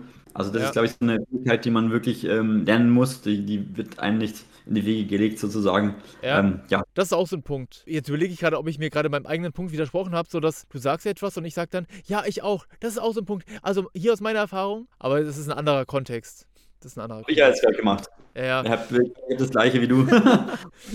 nee, genau, dieses auf den Punkt kommen, das sagt mir meine Freundin öfter so, ach, oh, du hast schon wieder so, so viel drum geredet. So. Ich rede manchmal so viel um den heißen Brei aber das hat sich gelegt, das ist nicht ganz so schlimm. Aber ich würde halt gerne noch ein bisschen geiler reden können. Aber wir wollen ja das Thema Macke irgendwie aufgreifen. Ich habe oft ehrlich gesagt gezweifelt. Man fragt sich natürlich, wenn es so viele Differenzen gibt, bin ich irgendwie komplett behindert oder so? Oder ist irgendwas an mir falsch? Aber ich komme halt wirklich immer zum Punkt, nein, an die ist nichts falsch, weil ich habe das Beispiel jetzt tausendmal gebracht. Zuverlässigkeit ist unverhandelbar, wenn man das nicht selber einsieht. Nein, ich habe nichts falsch gemacht. Aber das dachte ich irgendwie, es wäre meine Macke, dass ich dann wirklich vielleicht zu penetrant bin und ich das vielleicht gar nicht merke. Aber das habe ich schon ausgeschlossen. Also müssen wir eine andere Macke nehmen. Da fällt mir keine ein, ich bin perfekt. Nein, nee, reden und in, in, glaube ich schon ganz gut. Ich habe Minderwertigkeitskomplexe. Ich fühle mich in Gruppen unwohl. Ich bin eigentlich total introvertiert und auf der anderen Seite aber komplett extrovertiert. Ich habe gar kein Schamgefühl, ich kann in jeder Gruppe reden, ich kann auch vor einem riesen Publikum reden. Wenn wir uns jetzt zu vier treffen würden, ich würde mir nicht wohl vorkommen, ich will mich lieber mit einer Person alleine treffen. Quasi aus der Angst, weil wenn wir zu zweit sind, dann schenkst, musst du mir deine Aufmerksamkeit schenken. Wenn wir zu dritt sind, sind wir schon in der Gruppendynamik und ah, was, magst du die Person mehr, magst du die Person mehr? Da kicken dann die Minderwertigkeitskomplexe. Ja, cool, vielen Dank. Also es war echt interessant. Hätte nicht gedacht, dass wir so viele Themen haben und so lange sprechen. Hätte ich auch nicht gedacht, aber das Schneiden, ich kotze jetzt schon ab. Weißt du, das Schneiden ist einfach sehr, sehr lästig. Ähm, aber trotzdem ist ja mein Portfolio an Podcasts und es war ein sehr gutes Gespräch. Fand ich auch und ich verstehe auch mit, mit den Katzen, das ist immer so eine Sache. Das ist einfach nervig. Verstehe ich vollkommen. Ja, Marek, dann vielen Dank für die Fragen, für das Interesse vor allem. Ja, ich habe zu danken für deine Ehrlichkeit und dass du dann auch alle Fragen beantwortet hast. Das fand ich super.